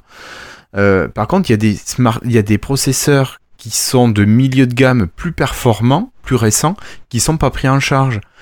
Et ce qui veut dire que si des constructeurs voulaient sortir un bon smartphone de milieu de gamme, ils pourraient pas le faire sur Windows 10 mobile parce que ces processeurs sont pas pris en charge. C'est quand même assez bête ça. Ou est-ce que vraiment on va vers la fin de la partie mobile avec une branche dédiée pour, comme on en parlait je crois à l'épisode dernier, arriver à la branche Windows 10 vraiment tous les devices avec euh, Windows et Windows ARM et puis basta quoi. J'en ai un peu peur. Euh, Je pense qu'on va en reparler après parce que je vais, on va parler de, de, de la prochaine mise à jour majeure de Windows 10 parce qu'on en a déjà entendu parler et puis même elle est déjà officielle. Oui, oui, puis il y en a Euh, déjà les versions Insider Fast. C'est ça. Donc on va en reparler après, je pense, de la de- du futur. Mais surtout, donc euh, pour clarifier, ça veut quand même dire qu'il y a des Lumia, euh, les Lumia de Windows Phone 8.1 de dernière génération, comme le 1520, entre autres le 1520 et le 930, quand même, qui étaient des smartphones assez puissants. Alors, ouais, euh, oui et Et non. Alors, oui, 830. je suis d'accord. C'est un peu frustrant quand tu es possesseur de ces machines parce que le 1520 marche très bien sur euh, Windows 10 actuellement en Fast Insider. Par contre, il, pa- il paraît qu'il marche même mieux que sous Anniversary Update. euh, je sais pas, euh, je crois qu'il est pas encore passé le mien sur Creators Update. Euh, par contre, ça fait quand même un appareil qui a près de 3 ans et demi. Alors, oui, moi ça m'embête qu'il n'ait pas le Creators Update, par contre je comprends qu'au bout de 3 ans et demi, bon, est-ce qu'il est nécessaire de faire un effort de portage? Voilà, j'aurais préféré qu'il porte euh, les, les, processeurs milieu de gamme, enfin les bons processeurs de milieu de gamme pour Windows 10 mobile, euh, plutôt que de porter le 1520. Je comprends que le 1520, bon, il arrive en, vraiment en fin de vie, quoi. Il a 3 ans et demi presque, même s'il est top. Hein. D'accord. C'est mon avis. Euh...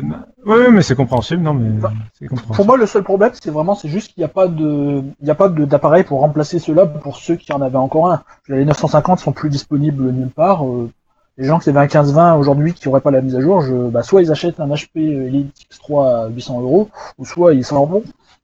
Alors après, faut voir pour l'instant au niveau des nouveautés, on n'a pas eu grand chose de nouveau sur la partie mobile. Autant sur PC, il y a plein de choses qui changent, autant sur mobile pour l'instant, moi j'ai pas senti grand chose. Alors quoique la, la nouvelle version Redstone 3 apporterait des choses, mais euh, bon, je les ai pas testés donc je pourrais pas dire. Euh, salut David. Voilà. Donc je sais pas si vous, vous les avez testés les, les nouvelles versions. D'ailleurs, est-ce qu'il y a une build mobile? Il me semble pas, Redstone 3. Non. Voilà, c'est ça. Hein. Non, après c'est un débat de fou, quoi. Il faut changer de mobile régulièrement, c'est comme ça, point. Ouais. C'est un, c'est un débat euh, qui concerne trois personnes en France, pardon. Mais... 8, 8 on avait Huit, dit, putain, je suis un petit peu. Non, 8, dans le monde. huit que- points à Christophe. personne. Mais bon, après, c'est tout. Moi, euh, ceci dit, euh, tes 15-20, euh, tu l'utilises encore souvent? Moi? Oui. Ah oui. Et ils vont bien. Non, j'en ai qu'un. Il va bien. Oui, oui, il va bien. À part la batterie qui fatigue, mais je crois que je vais la changer. T'en es content? De mon 15 mais oui, oui, oui. S'il y avait Windows 10 dessus, ça serait mieux? Mais il y a Windows 10 dessus. Bah alors? Non, non, mais je, je- c'est pour ça. T'as pas entendu ce que j'ai dit. J'ai dit, je pense que la Creators Update va pas apporter grand chose sur le 15-20. Et Ouais. s'il l'a pas, ben je dis, bon, c'est dommage, mais je vais pas en faire un fromage. Voilà. Ah oui, d'accord, bah je te rejoins à fond. Voilà. Moi j'ai un Enfin, après, 15 il y a qui reste en. Windows 8. Je suis bien content qu'il y ait en Windows 8.1 parce que ça me fait euh, quel changement, on s'en rend pas compte. Et puis il me va très bien quoi, basta quoi. Ok. Donc, euh, ben, de toute façon, la partie mobile, il n'y a pas grand chose à faire, Voilà. à part se poser des questions sur quel devenir euh, de la branche mobile. Bah, alors ça, on va se la poser, on va enchaîner, je pense, du coup, sur, sur la première news. Bon, ben écoute, je crois que je lance un jingle. Bonjour, mes amis. I love my French Windows Insiders. Keep hustling. Love Donna. Alors un très grand merci à nos patrons Hervé Roussel, Let, Mr. T, Christophe de PostPC et Zachariel Kalfaoui. Merci également à Nicolas Théron, Lisandre Donoso, Gaël Piconcelli et Guillaume Borde. Et merci encore à Pascal Bousquet, Sébastien Avis, Jérôme Tison, Armand Delessert et Peyo Boubou.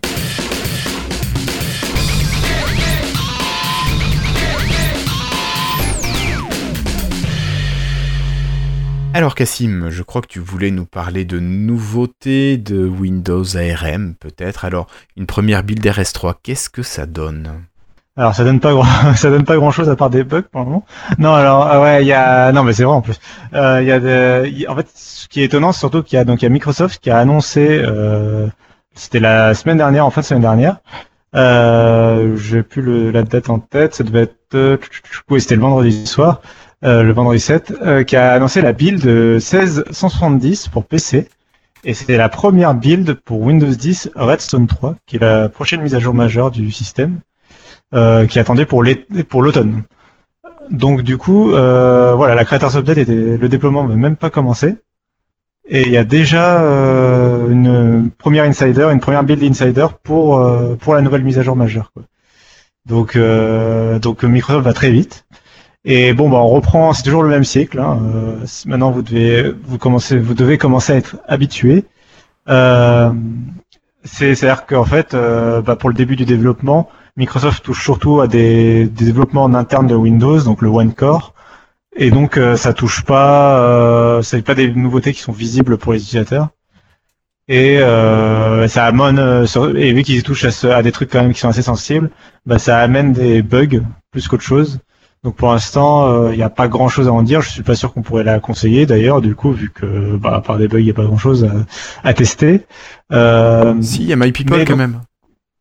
alors ouais, alors officiellement non, mais oui effectivement il y a euh, la- euh, quand on peut activer euh, My People, donc qui était la nouveauté présentée à la base pour Creators Update, qui est euh, cette euh, nouvelle option dans la barre des tâches qui affiche euh, les contacts favoris, euh, certains contacts favoris, et qui permet rapidement en fait d'envoyer euh, des emojis, de, de skyper avec eux, de, les contacter sur Xbox, etc.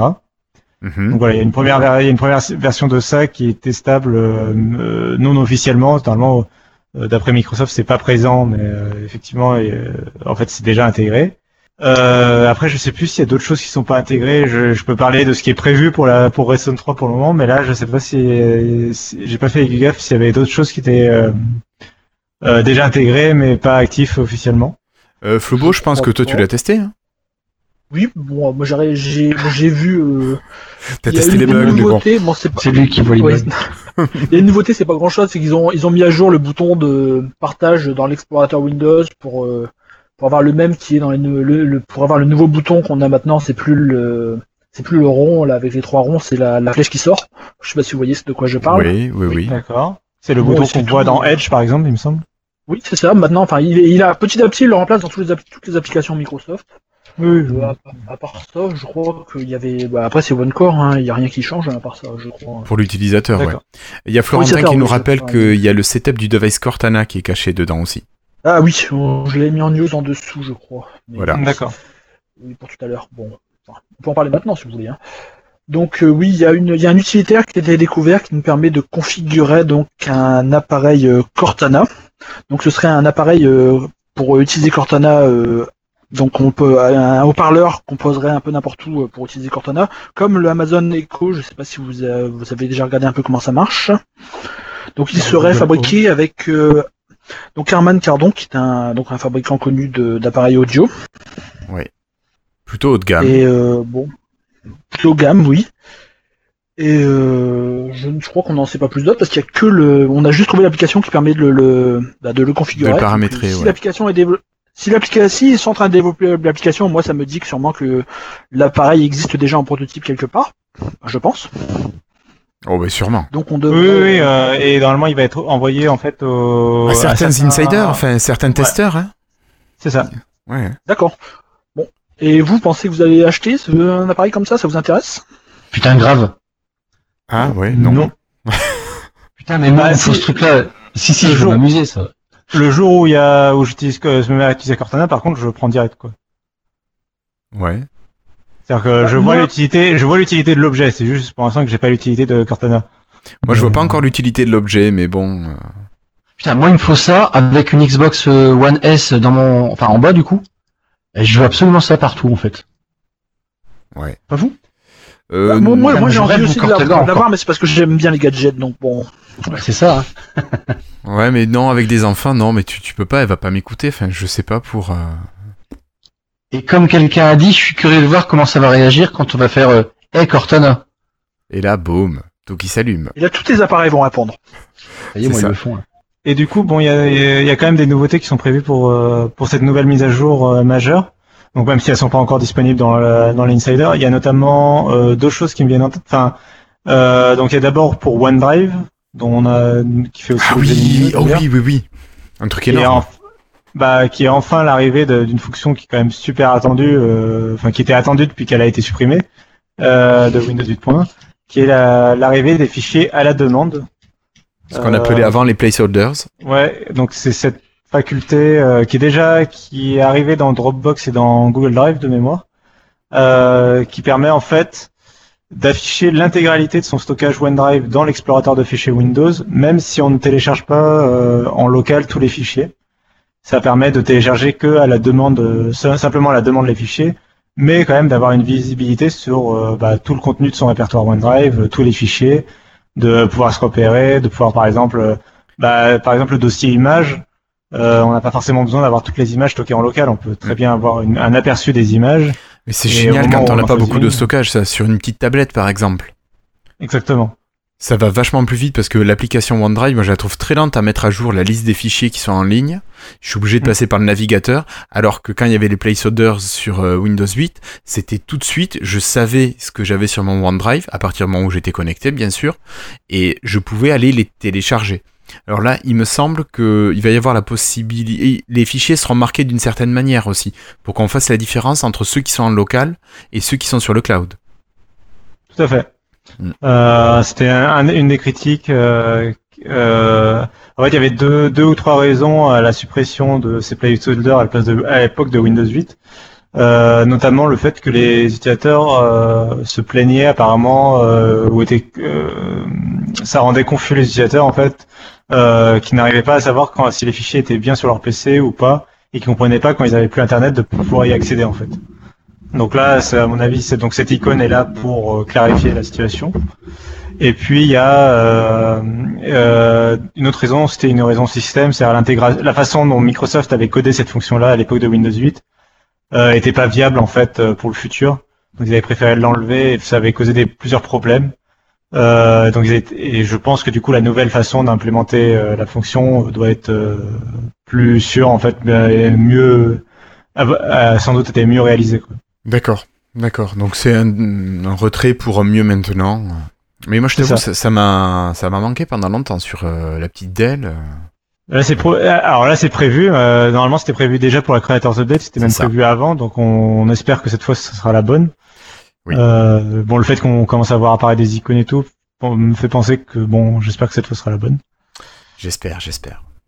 Euh, L'autre nouveauté, euh, deuxième nouveauté euh, de cette mise à jour, prochaine mise à jour majeure, euh, c'est Project Neon, c'est-à-dire la refonte euh, de l'interface, euh, ouais, la refonte de l'interface graphique de Windows 10 avec plus de transparence, plus d'effets de flou, euh, plus d'effets dynamiques. euh, on commence à avoir des screenshots sur Internet euh, de de cette nouvelle de cette nouvelle interface. euh, Il y a eu des, il y a eu des screenshots qui ont fuité.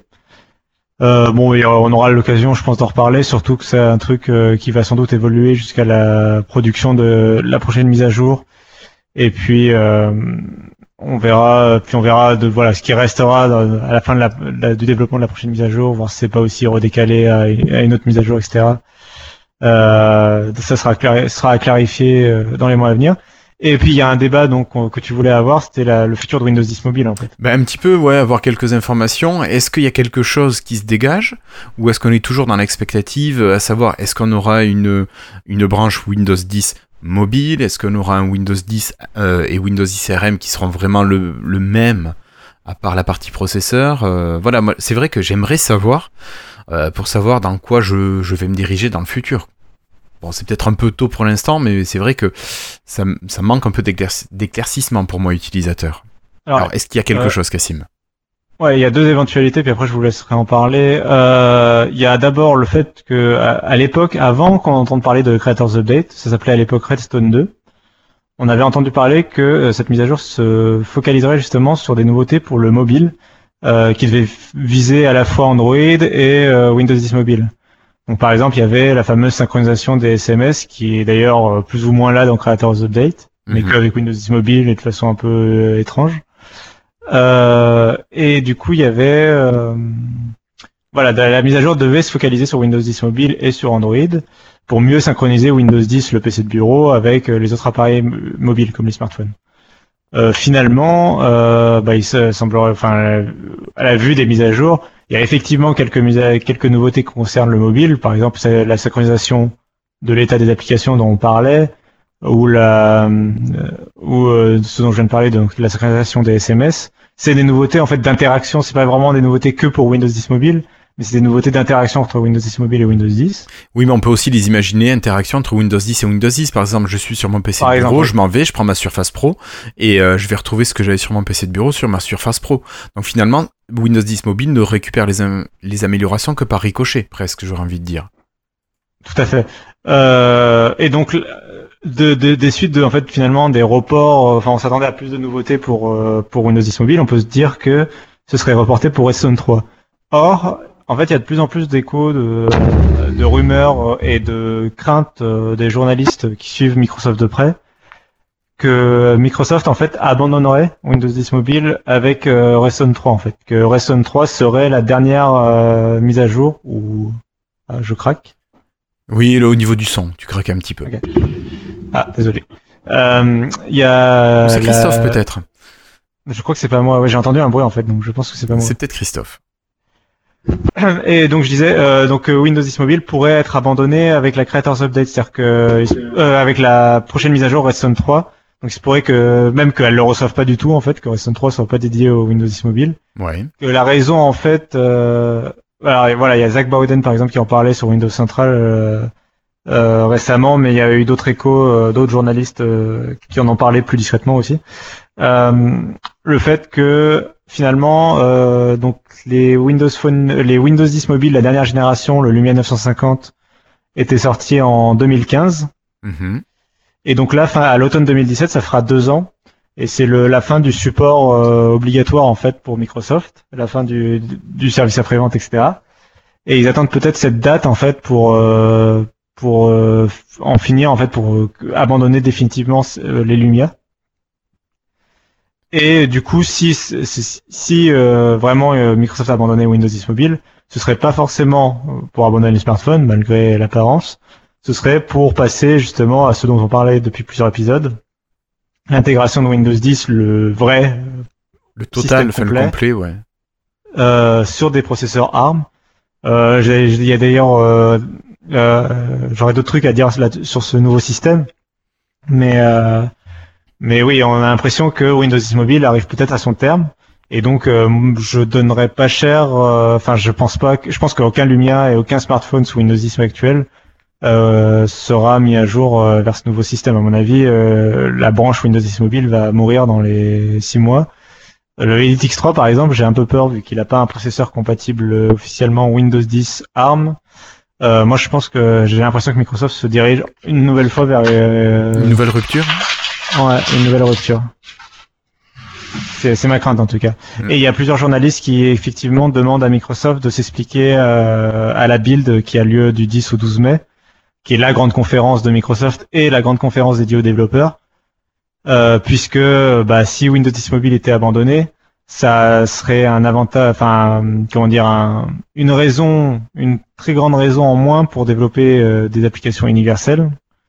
Et euh, puisque finalement les applications universelles, ce serait juste des applications Windows 10, euh, Windows 10 tablette et potentiellement HoloLens ou Xbox, mais c'est pas forcément voilà.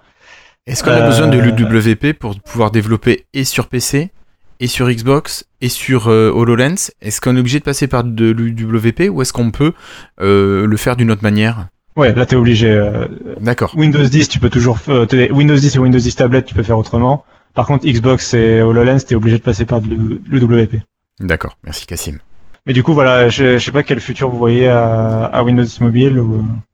Euh, de plus en plus euh, au bout du chemin, j'ai l'impression. Après, bon, ben voilà, s'il y a quelque chose d'autre qui prend le relais, bon, c'est sûr, ça fera une énième euh, coupure, une énième fracture. Mais bon, si on pouvait avoir quelque chose de clairement dit, clairement annoncé, qu'on puisse aller de l'avant, quoi.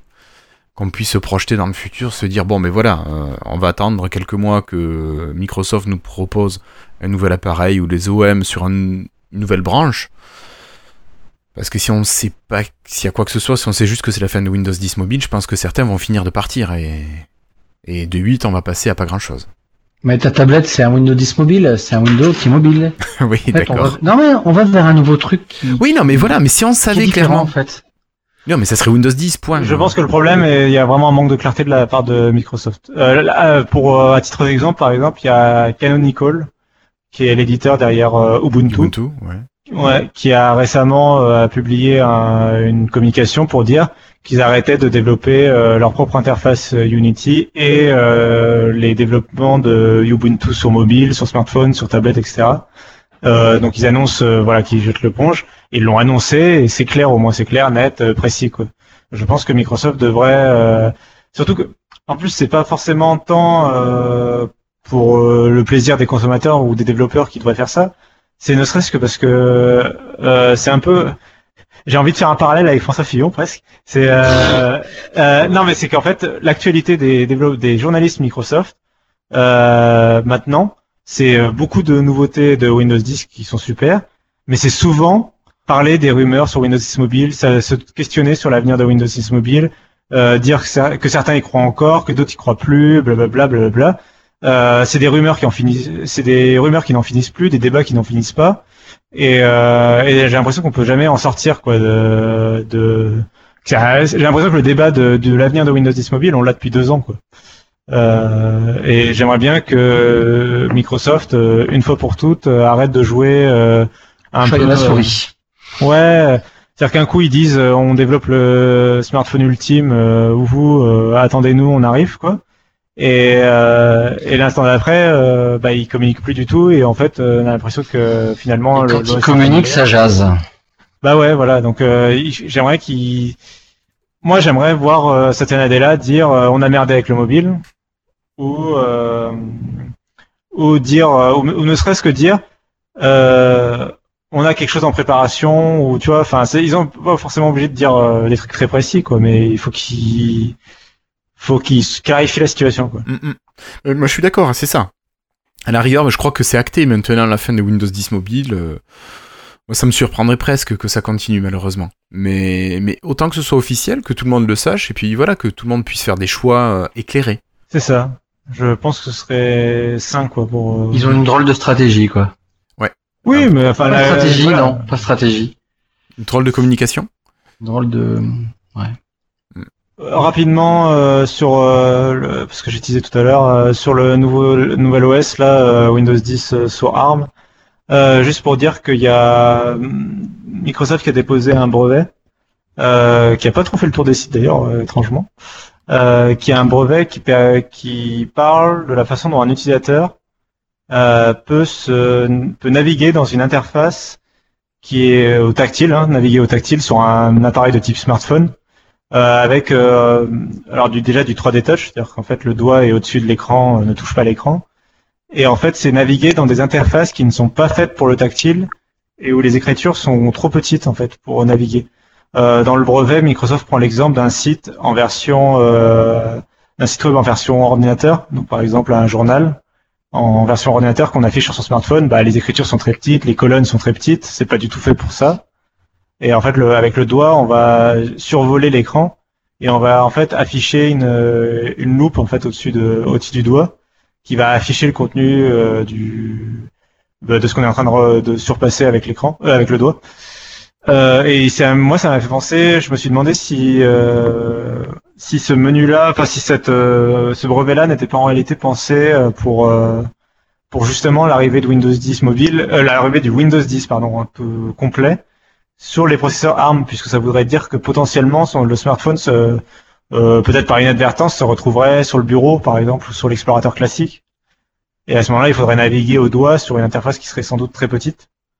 Et euh, j'ai l'impression que du coup, euh, ce brevet, euh, derrière, euh, derrière son apparence, un peu de parler de site web en mode bureau, etc., parle en fait de d'une première adaptation euh, à cette nouvelle ergonomie qui, est, qui pourrait être celle du nouveau Windows en fait. Que ton téléphone te permet d'utiliser un site web ordinaire euh, sur ton mobile, sauf que tu auras cette petite adaptation qui te permettra de pouvoir le lire et l'utiliser correctement. ouais. Un site web ou une interface Ou classique. une interface euh, classique, bien sûr. Ça, peut être le vrai Word, le vrai Explorateur, tu vois. Enfin, Mm. À, à voir après comment ça, ça fonctionne. Euh, bon. rendez-vous à la build euh, dans, oui, dans, oui, oui, dans un mois, hein. semaines. Du 10 Un- au un 12 mois. mai, nous a rappelé euh, Guillaume Peyre. Ouais. Voilà. Euh, bon, niveau Windows 10, est-ce que tu as d'autres choses ou est-ce que tu nous parles un petit peu de hardware? Avec encore une histoire pas de brevet, je sais plus où est-ce que tu l'as trouvé ça. Euh, je, ouais, je vais en parler, mais bon, on va peut-être, euh, je vous laisse parler de Windows Vista un peu. Ah, Windows Vista. Bon, bah écoutez, euh, vous savez que depuis, je crois, avril 2014, Windows XP a son support qui est terminé, après euh, pouf, euh, 14-15 ans de, de bons et loyaux services.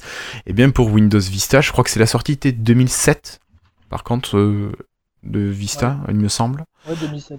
Ouais, et donc euh, fin de course pour Windows Vista qui arrive pareil en fin de vie, euh, enfin fin de support par Microsoft, après une dizaine d'années de service. Bon, et- Vista était peut-être mal parti, il a mieux terminé, mais euh, voilà, donc euh, Windows Vista, ben, il va falloir arrêter de l'utiliser, passer en Windows 7, Windows 8 ou Windows 10. Je pense que c'était le... Oui, Cassim? Bah, j'ai pas suivi, euh, j'ai pas du tout suivi, euh, j'ai juste vu des gens en parler. Euh, du coup, c'est l'arrêt vraiment du support complet, il y a même plus de mise à jour de sécurité. C'est comme C'est le XP support quoi. étendu, c'est le support étendu qui se termine. Donc c'est le Ouais. support étendu qui est terminé. Voilà. Donc ils sont dans le même état que Windows XP maintenant. Oui, mais en fait, XP, c'est juste qu'il a eu un support étendu super long Ouais, je parce qu'il a été étendu euh, plein de fois. Oui, non, mais c'est c'est 10 ans, normal. C'est le euh. support normal, hein. C'est le support normal. euh, Je crois que les OS avant, ils ont eu à peu près la même chose. Hein, les... Oui, non, oui, 10 mais- ans, euh, 10 ans, il a fait sa vie. hein. Ah oui, oui, non mais Non, je, criti- critique pas du tout, c'est juste euh, pour clarifier non, mais vraiment. je dis ça euh, par rapport à certains articles, euh, certains articles qu'on a vus. euh, Comme Ah oui, qui étaient en- des, des articles putaclic. euh. Oui, oui, voilà. Ah Non, mais clairement. Non mais clairement. genre euh, de toute façon enfin qui est encore sous Vista aujourd'hui et euh, qui est encore Oui, sous oui. Vista et veut absolument qu'il y ait une mise à jour de sécurité quoi. De toute façon, le saut Windows Vista euh, euh, OS suivant est beaucoup moins dur que le saut XP euh, système suivant. Niveau compatibilité, euh, par exemple, euh, c'est Oui. Clairement oui. oui, oui. Euh, c'est encore un palier en dessous de Windows 7. C'est à partir de Windows 7 où vraiment t'as as une base vraiment beaucoup plus commune quoi. Mais oui déjà Vista. Euh, Mais je pense que proche. déjà, niveau si tu as un driver pour Windows Vista, il marchera 90% du temps encore sur Windows 10, par exemple. Avec un driver. Windows XP, c'est beaucoup plus difficile. Mais je, de mémoire, je crois que par contre le chemin, tu peux pas euh, mettre à jour une machine sous Windows Vista vers Windows 10, même en payant, etc. Non. Je crois qu'il n'y a pas de chemin de mise à jour direct. Non, Euh, faut faire une clean install. Voilà, alors que c'est le Ouais. cas depuis Windows 7. C'est ça qui me fait penser qu'il y a quand même une différence, euh, d'avoir une, quand même une différence par rapport à Windows 7. Quoi. Mm. Mais Ouais, non, mais Ouais, c'est bien, c'est bien. Oui. C'est plus une C'est news bien, ça veut dire d'information. ça veut dire que maintenant la version minimum de Windows c'est Windows 7. Je trouve ça bien. Je trouve que c'est une bonne chose. Oui, oui, oui. 7, 8, 10. Oui, j'espère, que le support de, moi j'espère que le support de Windows 7 ne va pas être étendu, qu'on va pas créer un Windows XP bis un peu pour, euh, pour les gens qui dureraient jusqu'en 2030 ou je sais pas Parce quoi. que Je pense 2007 est sorti en 2010, il me semble. Si je dis pas de bêtises. 2009. 2009. 2009 Je pense que Microsoft va éviter, même s'il y a une énorme partie encore de gens sous Windows 7, je pense que oui, Microsoft préférera encore euh, refaire une période de gratuité de Windows 10 s'il en a besoin. Prolonger Windows Euh, 7. Prolonger le support de Windows 7. Quoi. Mm. Je pense qu'il n'a pas d'intérêt à, à faire la même erreur qu'avec XP. Quoi. Ça lui a coûté très cher au final. hein, quand même. Mais, mais c'est vrai que Windows 7 avait quand même une stabilité comparée aux autres qui était. euh, c'était le jour et la nuit avec le reste. Là, je pense que Windows 7, c'était vraiment la maturité pleine et totale euh, pour l'utilisateur. euh. C'est un des meilleurs systèmes euh, d'exploitation encore à jour. 7, 8, 10, après, voilà, on est dans des proportions à quelque chose près, c'est c'est équivalent, mais. euh, je vais comparer Bah, en plus, c'est, euh, 7, 8, 7 et 8, euh, 8 et 10, pardon, sont finalement des continuités. Ça, ça aurait pu être dans un esprit, enfin, ça aurait de loin, euh, quand tu regardes ça de loin, même si l'interface change, ça pourrait être des services packs euh, de très loin. hein, Mais, Ouais. même une Depuis Vista quasiment. hein. En particulier depuis Windows 7. Tu mais sens, oui, que Windows UI, hein. tu sens que c'est la même UI en dessous hein, qui a été refaite pour Vista et qui évolue depuis. Hein. C'est vrai. Euh, bah d'ailleurs, Windows 7 à l'époque, on, on, on trouvait que c'était Vista en corrigé, en stable. C'est ça. Oui, Les gens Enfin, c'est mieux. Il faut mieux ça, je trouve, que les grands changements d'UI qu'on a eu euh, euh, précédemment, qui euh, bon, de Oui. XP à 2000. euh, bon, bon, voilà. Tout à fait, tout à fait. Bon, enfin, bon, je pense que c'est pas la peine non plus d'y passer 3 Ouais, heures ouais, là-dessus. donc, adieu Windows Vista. Et euh, voilà. Hasta la vista. Hasta- Oh, joli. Bien vu celle-ci. Ok. Et donc, Cassim, donc je te rends la parole cette fois-ci Oui, pour oui. nous parler d'une parler. de tes petites découvertes euh, que tu as partagées avec euh, Paul Fulott, Euh, non, non, non, Non. c'est pas lui. C'est- lui. Marie-Jo Foley. avec Marie-Jo. Bon. Euh, c'est pas que j'ai partagé, c'est que euh, on a travaillé. euh, j'ai eu la, la chance, l'honneur euh, de travailler avec euh, Marie-Jo Foley, D'accord. Euh, qu'on a mis en commun euh, des informations, des trucs qu'on a entendus, et puis euh, et puis des rumeurs aussi qui venaient. euh, euh, c'est presque un travail euh, à trois avec euh, Daniel Rubino aussi de Windows Central. D'accord. Euh, puisque tout est parti. euh, alors déjà à la base, on avait parlé du fait que Microsoft prévoyait un événement euh, au printemps pré- pour présenter des nouveaux produits Surface. Euh, Il y avait Marie-Jo Foley, on en avait parlé euh, dans un épisode précédent, qui avait parlé, euh, qui avait écrit un article pour dire que Surface Book 2, euh, contrairement à ce qu'on avait prévu, finalement ne serait pas annoncé à cet événement. Oui. Et de là, voilà, est née l'attente. En plus, le mois d'avril commençait finalement, enfin, avançait et on s'attendait à ce que l'événement était soit pour avril. Et les journalistes recevaient pas d'invitation, donc on commençait à se demander si euh, l'événement allait bien avoir lieu finalement. Et puis il y a eu une succession là de plus récemment de rumeurs et d'informations. Alors, euh, pour reprendre un peu les choses dans l'ordre, il y a eu euh, Paul Ferrott qui a qui a indiqué sur Twitter euh, qu'il avait eu une source à lui qui avait vu la Surface Pro 5 et, et il indique qu'il n'y a pas de nouvelle il n'y a pas de changement à la connectique. Donc euh, là où beaucoup attendaient un passage à l'USB Type C, finalement, euh, il n'aurait pas lieu. Ce serait l'utilisation. euh, Microsoft conserverait euh, son port Surface Connect. Ah oui, d'accord. Oui, alors USB-A, oui, d'abord, mais aussi et surtout le port d'alimentation resterait du Surface Connect. en fait. Je t'avoue qu'au niveau sécurité, c'est quand même top ces ports. Après, bon, t'a- t'avais parlé d'un autre système la dernière fois, mais Oui, euh, non, mais je, euh, alors première hypothèse, euh, euh, on peut comprendre que Microsoft continue le, le, le euh, continue d'utiliser le Surface Connect, qui est un super connecteur. Euh, par exemple, ça a été reproché à Apple sur le MacBook Pro d'avoir abandonné euh, son connecteur. Il avait un, euh, Apple avait un connecteur du même type euh, magnétique euh, et qu'ils ont abandonné au profit de l'USB Type C. Ça leur a été reproché. Mhm. Je pourrais, com- je peux comprendre que voilà, Euh, on pourrait imaginer, on aurait pu imaginer l'ajout d'un d'un deuxième port USB Type C pour assurer la compatibilité avec le standard. Ouais. Euh, port qui aurait été aussi capable de recharger la machine. On peut imaginer plusieurs ports qui soient capables de recharger la Ouais. machine. ouais. Euh, mais en fait, euh, la rumeur, enfin, c'est vraiment euh, qu'il n'y aurait pas de changement de connectique, donc on resterait sur du DisplayPort, de l'USB Type A, l'USB classique, et euh, le Surface Connect. En fait, le Surface Pro 5 ne serait qu'un Surface Pro 4 avec une nouvelle génération de processeurs Intel, euh, sans changement de design majeur en fait. Mhm. Euh, Un refresh donc, quoi de l'SP4. Ouais, euh, alors euh, Sorot, s'est pas avancé trop là-dessus, il a juste parlé du fait que les- la connectique ne changerait pas. Euh, après, ma foi, si la connectique ne change pas, j'ai ça m'étonnerait qu'il change le design de la machine en fait. On peut s'attendre à des nouveautés peut-être pour le type cover ou des petites nouveautés mineures, mais Ouais. j'ai pas l'impression. Après, moi, je me disais, il y a peut-être un truc qui pourrait être sympa, ça serait qu'on ait de la connectique qui soit rajoutée au niveau du, du transfo. Parce que sur les, les alimes de, de C'est vrai. SP3, SP4, on peut recharger un appareil, mais ça serait vachement bien si c'était capable de transférer de l'information, euh, d'avoir en fait un mini-hub au niveau du transfo. Ça, je trouve que ça serait une idée qui serait top. Que ça permettait de... Imaginons, on a un ou deux ports USB-A type A, un port USB type C, pourquoi pas micro USB si on a envie. Euh, ça serait génial d'avoir ça. Et euh, je trouve que ça serait une bonne idée et ça serait pratique. En plus, le Surface Connect peut permettre de passer de l'information à gros débit, il me semble.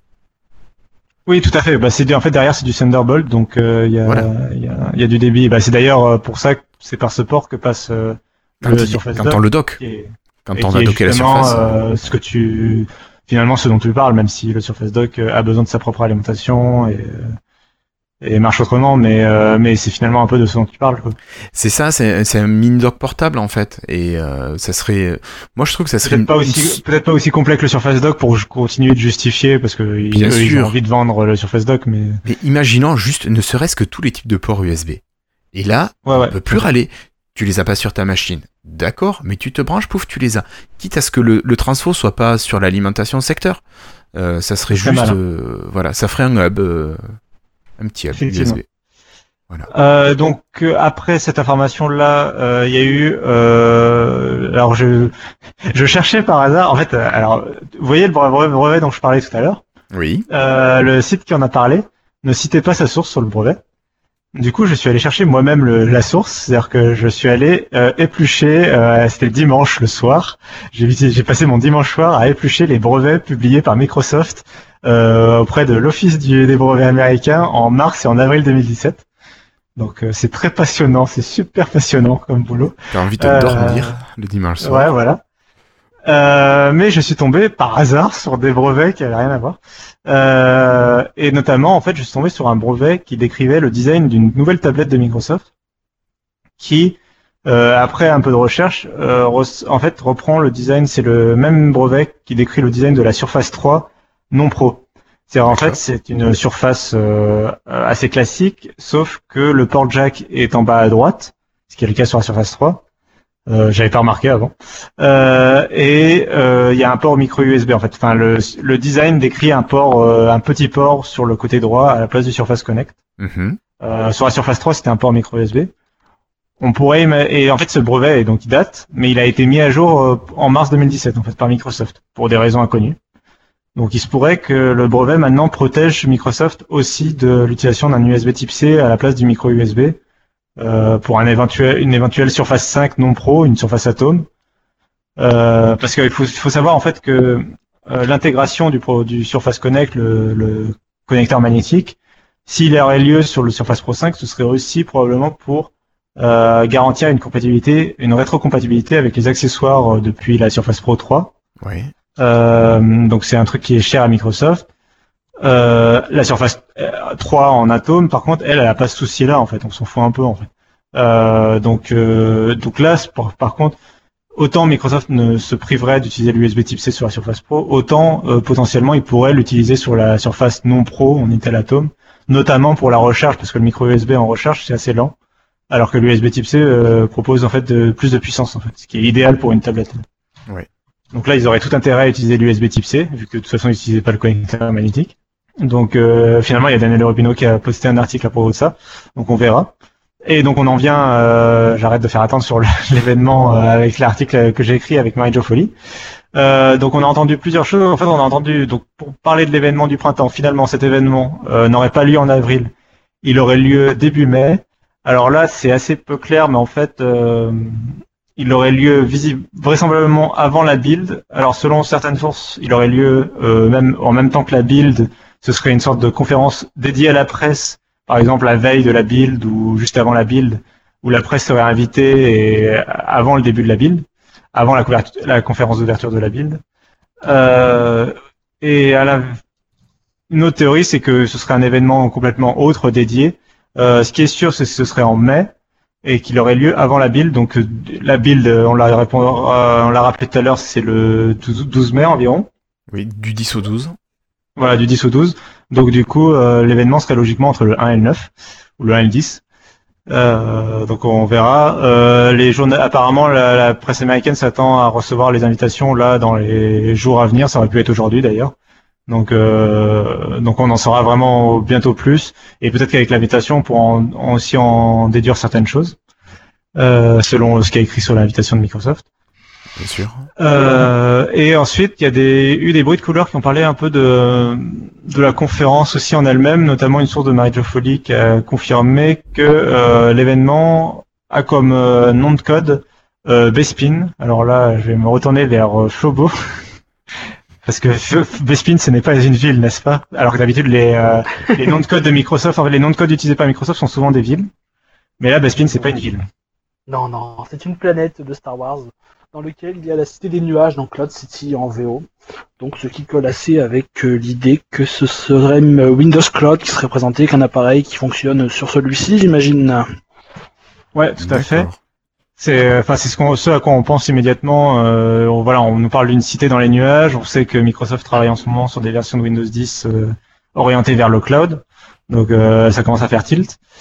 Euh, surtout que déjà, il y avait eu une rumeur de, de Marie-Jo Foley il y a quelques semaines, comme quoi euh, Microsoft travaillait sur le cloud euh, Surface Cloud Book, donc euh, la première machine euh, sous Windows 10 Cloud. Donc tout ça mis ensemble, il semblerait qu'on se dirige ouais, vers une conférence qui présenterait Windows 10 Cloud. Donc pour rappel, Windows 10 Cloud, c'est tout simplement le Windows 10, le vrai, le Windows 10 sur processeur Intel, euh, mais avec une restriction, l'impossi- l'impossibilité d'installer des applications depuis des sources euh, non sûres. En particulier, en fait, la seule façon d'installer des applications serait depuis le Windows Store. Ça va même plus loin puisque en fait, quand tu veux démarrer l'invite de commande, par exemple, euh, c'est pas possible. Tu peux même pas démarrer l'invite de commande. Donc c'est quand même une sorte de Windows 10 euh, restreint, euh, restreint aux applications du Windows Store. L'idée était peut-être aussi que ce Windows 10 serait gratuit ou très peu cher. Pour Ouais, concurrencer, on parlait des, des Chromebooks euh, de chez et, on, on- et du coup, il y aurait l'équipe Surface qui aurait travaillé sur un nouveau produit, ce serait une nouvelle gamme. Alors je sais pas si ce serait ce qu'ils considéreraient comme la Surface 5 et ils oseraient pas l'appeler comme ça, c'est-à-dire la Surface non pro, Intel Atom dont on, a par- dont on vient de parler. Et ils oseraient pas l'appeler comme ça euh, parce qu'ils voudraient en faire une nouvelle catégorie de produits. Donc ce Ben serait la Surface Cloud par exemple ou j'en sais rien. Euh, mais du coup ce serait quand même une Surface classique. Ou alors ça pourrait être euh, un ultra portable type Surface Book sans l'écran ajustable. On avait entendu parler récemment d'une rumeur euh, sur un Surface Book vendu moins cher et sans l'écran euh, qui, euh, qui s'enlève. Euh, donc ça pourrait être cette machine-là. Euh, quoi qu'il en soit, il semblerait que Microsoft ait envie de créer une, une nouvelle catégorie de produits. Bon là, ce serait peut-être moins évident comme nouvelle catégorie de produits qu'à l'époque du Surface Book ou du Surface Studio, mais ce serait un concurrent du Chromebook qui serait sous Windows 10 euh, Cloud, c'est-à-dire des machines, je l'espère, euh, pas trop chères. C'est pour ça que j'espère que c'est la remplaçante du Surface 3, c'est-à-dire une machine dans les 500 euros peut-être, Ouais. euh, qui aurait cette version castrée de Windows 10, sachant qu'on peut acheter La licence pour mettre, la pour licence activer le Windows or- complet, ordinaire. Ouais, donc ce serait potentiellement une surface.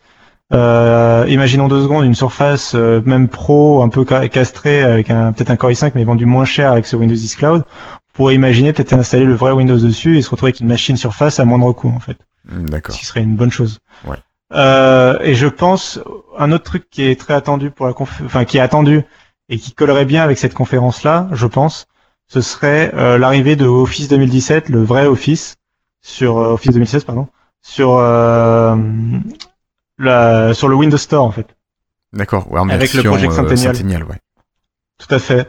Euh, c'est un truc dont Microsoft avait déjà fait plusieurs fois la démonstration. Il l'avait, je crois, annoncé.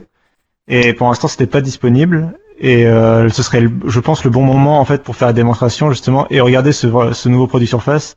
Il est pas castré. Il y a le vrai Word, le vrai Excel, le vrai PowerPoint. Euh, mais ils viennent du Windows Store et les mises à jour sont, se font par le Windows Store. Mm. Ouais. Donc euh, voilà. Alors, est-ce que ça, est-ce que c'est un produit qui vous intéresserait? Est-ce que vous avez hâte d'avoir la conférence? Euh, ça peut être intéressant. Après, Oui. euh, ben, voilà, j'attends de voir. J'attends de voir. Moi, j'attends avec impatience euh, de voir les annonces de Microsoft. Flobo?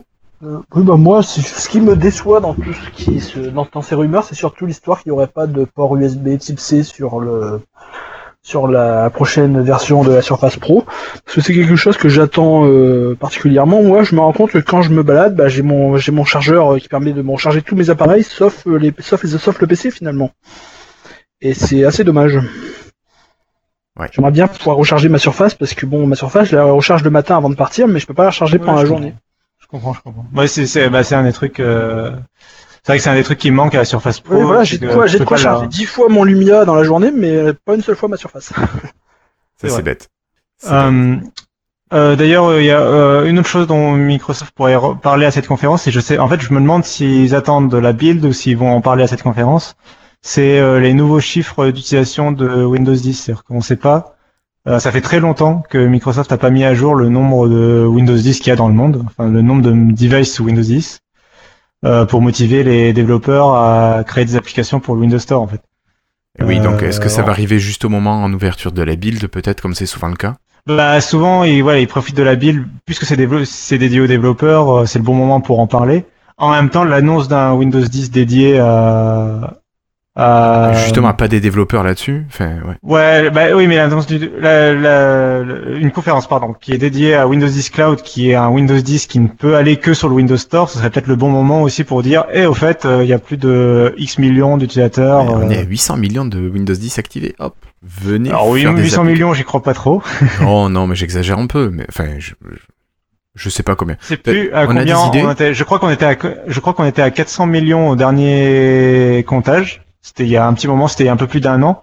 Sauf que c'était un milliard l'objectif, mais euh, En sauf 2018. qu'entre-temps- ouais, sauf qu'entre temps il y a Microsoft qui a enlevé la version gratuite de Windows 10. Et en fait, il y en a qui ont tiré la conclusion. Il y a eu euh, des stats euh, qui ont, voilà, c'est Sorot ouais, qui a fait le calcul, qui a fait des calculs en fait à partir de stats. Euh, euh, en gros, il y a Microsoft qui a annoncé qu'il y avait euh, X milliards de produits sous Windows en général. Il y a, je crois, il y a 1,5 milliard de produits sous Windows. Et ils ont annoncé un truc du genre, il y a 40% de ces produits qui sont sous Windows 10. Ouais, il a fait un produit Et en donc croix. il a fait les- il a fait un produit en croix et il en a tiré qu'il y avait à peu près 580 millions de, d'appareils. de machines. Euh, bon, j'ai peur que euh, si c'est si c'est cinq- 580 millions, je pense que Microsoft annoncera plutôt 500 millions et ils se laisseront de la marge vu que c'est lent maintenant. euh, je pense le- la progression. Je pense que s'ils doivent annoncer quelque chose, ils annonceront plutôt 500 millions et comme ça quand ils quand ils passeront aux 600 millions dans 6 mois par exemple, ils pourront l'annoncer euh, à nouveau. Ouais. Euh, vaut mieux se laisser un peu sous le coude. Donc, euh, donc voilà, il y aurait à peu près 500 millions de, de machines sous Windows 10. Je pense qu'il en, euh, si- là, il est temps qu'ils, ça fait longtemps qu'ils n'ont pas mis à jour le chiffre. Il est temps qu'ils le mettent à jour. Euh, ça, ce sera soit à la conférence euh, cloud, soit à la Pré-build, ouais. conférence euh, build. Ça marche. Ça marche, Cassim. Est-ce que vous avez des réactions par rapport à ça, que ce soit Christophe ou Flobo? Non. Un joli printemps. Ça... On est quand même euh, au devant de plein d'annonces quand même là entre la build. Euh, ah ben oui oui mais heureusement enfin euh, vivement qu'on y soit. J'ai une question. Quel, quel pourcentage sont des Windows Phone euh, 0,001%. Euh... On a dit, Christophe nous a dit, nous sommes 8 utilisateurs de Windows 10 mobile. Allez, ça marche. On met les 8 meilleurs, attention. Hein. C'est ça, bien sûr, on garde les 8 meilleurs pour la fin. Allez, euh, on continue. Alors, on continue à parler de hardware avec une rumeur, je pense que c'est notre camarade Trivial Pampan qui avait rajouté cette news. C'est Wiley Fox qui serait un nouvel OM sur Windows 10 mobile. Alors, est-ce que c'est le bon moment pour sortir un nouvel appareil? Le mec, il est courageux, quoi. C'est ça. Pardon. Après, J'avais euh, raté euh, cette rumeur. voilà, il y a Wharton Brooks aussi qui sort son Cerulean. Euh, bon. Oui, alors Willy Fox pour la pour Histoire, c'est ouais, c'est une marque anglaise qui vend du smartphone, euh, probablement du smartphone chinois, euh, mais qui avait la particularité d'utiliser des de proposer des smartphones sous cyanogen avant. Bon, cyanogen depuis a fermé, et donc maintenant il propose du smartphone sous Android euh, stock. Euh, mais du coup, euh, alors, je sais plus si c'est Android stock ou Lineage OS. Non, c'est Android stock, c'est Android stock. Euh, et, euh, et du coup, voilà, c'est un fabricant qui s'intéresse un peu à des versions propres de Windows, des euh, et des, euh, enfin des versions propres d'OS, pardon, et des OS mis à jour régulièrement. Euh, il est vrai que Windows 10 Mobile, malgré son manque de mise à jour importante, de nouveautés importantes, par contre, est quand même euh, mis à jour régulièrement par Microsoft euh, en termes de sécurité, etc. C'est vrai que c'est ce qu'on n'avait pas avant avec les Windows Phone 7 et 8, ces mises à jour régulières qu'on qu'on a au niveau du système. Qui donne l'impression Ouais, quand même que le système continue à être euh, chouchouté, bichonné, nettoyé, euh, amélioré. On avait quand même beaucoup de mises à jour, je trouve, à l'époque. Enfin, bon, après. Non, c'est non, non, euh, ouais, non. Ah non, non, non, ça arrive. Et quand ça arrivait, t'avais des nouvelles versions. Tu passais de Windows Phone 7 à Bon, en fait, oui, ça 7.1. dépend. C'était une mise à jour moins souvent, mais plus conséquente, peut-être. Voilà, mais là, tu vois, c'est la- c'est style la petite mise à jour, euh, de- le correctif, quoi. Comme t'as sur ton PC, euh, t'as ton Tuesday Dispatch, euh, pouf, tu prends. Oui, oui, Allez. d'accord, dans ce sens-là, d'accord, oui. tu vois, t'as l'impression qu'il y a vraiment le suivi régulier. Alors que sur Windows Phone 7 et 8, quand ça tombait, effectivement, ça tombait un gros coup. T'avais un nouveau firmware, t'avais un nouvel OS, mais Oui, oui, oui. entre temps, t'avais rien. Oui, l'application mail, restait pareille pendant un an, par exemple. Et puis Par après, exemple. fait la... Voilà, oui, d'accord, oui. Tu vois. euh, Alors que là, c'est vrai que tu vois, t'es- pas toutes les semaines, j'exagère, mais tous les mois, t'as as ta petite mise à jour, pof pof, euh, qui arrive. Voilà. Bon, enfin voilà, Wiley Fox qui euh, pourrait faire un Windows euh, 10 mobile. euh, bon, je sais pas, attendez peut-être la build pour euh, vous avancer. Euh, sinon, quelqu'un nous avait parlé de la fin du support Facebook pour euh, tous les appareils 8.1. C'est moi Euh, qui l'ai ajouté, oui. Voilà, bah alors. c'est- c'est très rapide, il n'y a pas grand chose à dire, hein. c'est juste que 8.1 continue de mourir euh, à petit feu. Oui, qui- c'est en fait c'est une mise à jour qui euh, de Facebook. euh, Enfin, Facebook arrête de mettre de prendre en charge euh, ces vieilles versions d'applications. Euh, c'est pareil sur iOS et Android euh, pour les vieilles versions d'Android et iOS. Euh, c'est juste que ça, ça touche un peu plus Windows Phone parce que bah, parce qu'il y a des smartphones qui qui ont euh, qui étaient bloqués et aussi parce que euh, euh, mince, je sais plus comment ça fonctionne. Mais en gros, un, un smartphone qui est resté bloqué sous Android, euh, je sais plus combien, peut encore avoir la mise à jour parce que la... bon, je, je sais plus ce que je dis. Enfin, le, système Android le- permet d'aller plus loin. changé les applications complètement, c'est le même store, on va dire, pour toutes les versions. Oui, Android. voilà, c'est ça. Pardon. C'est- C'est ça.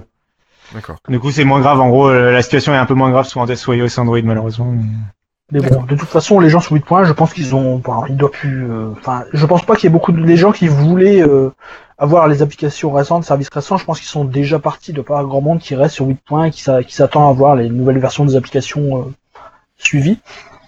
Je ne sais point. Bon, enfin, en tout cas, euh, voilà. Oui, oui, euh, voilà. Oui, voilà. C'était plus la petite news en passant.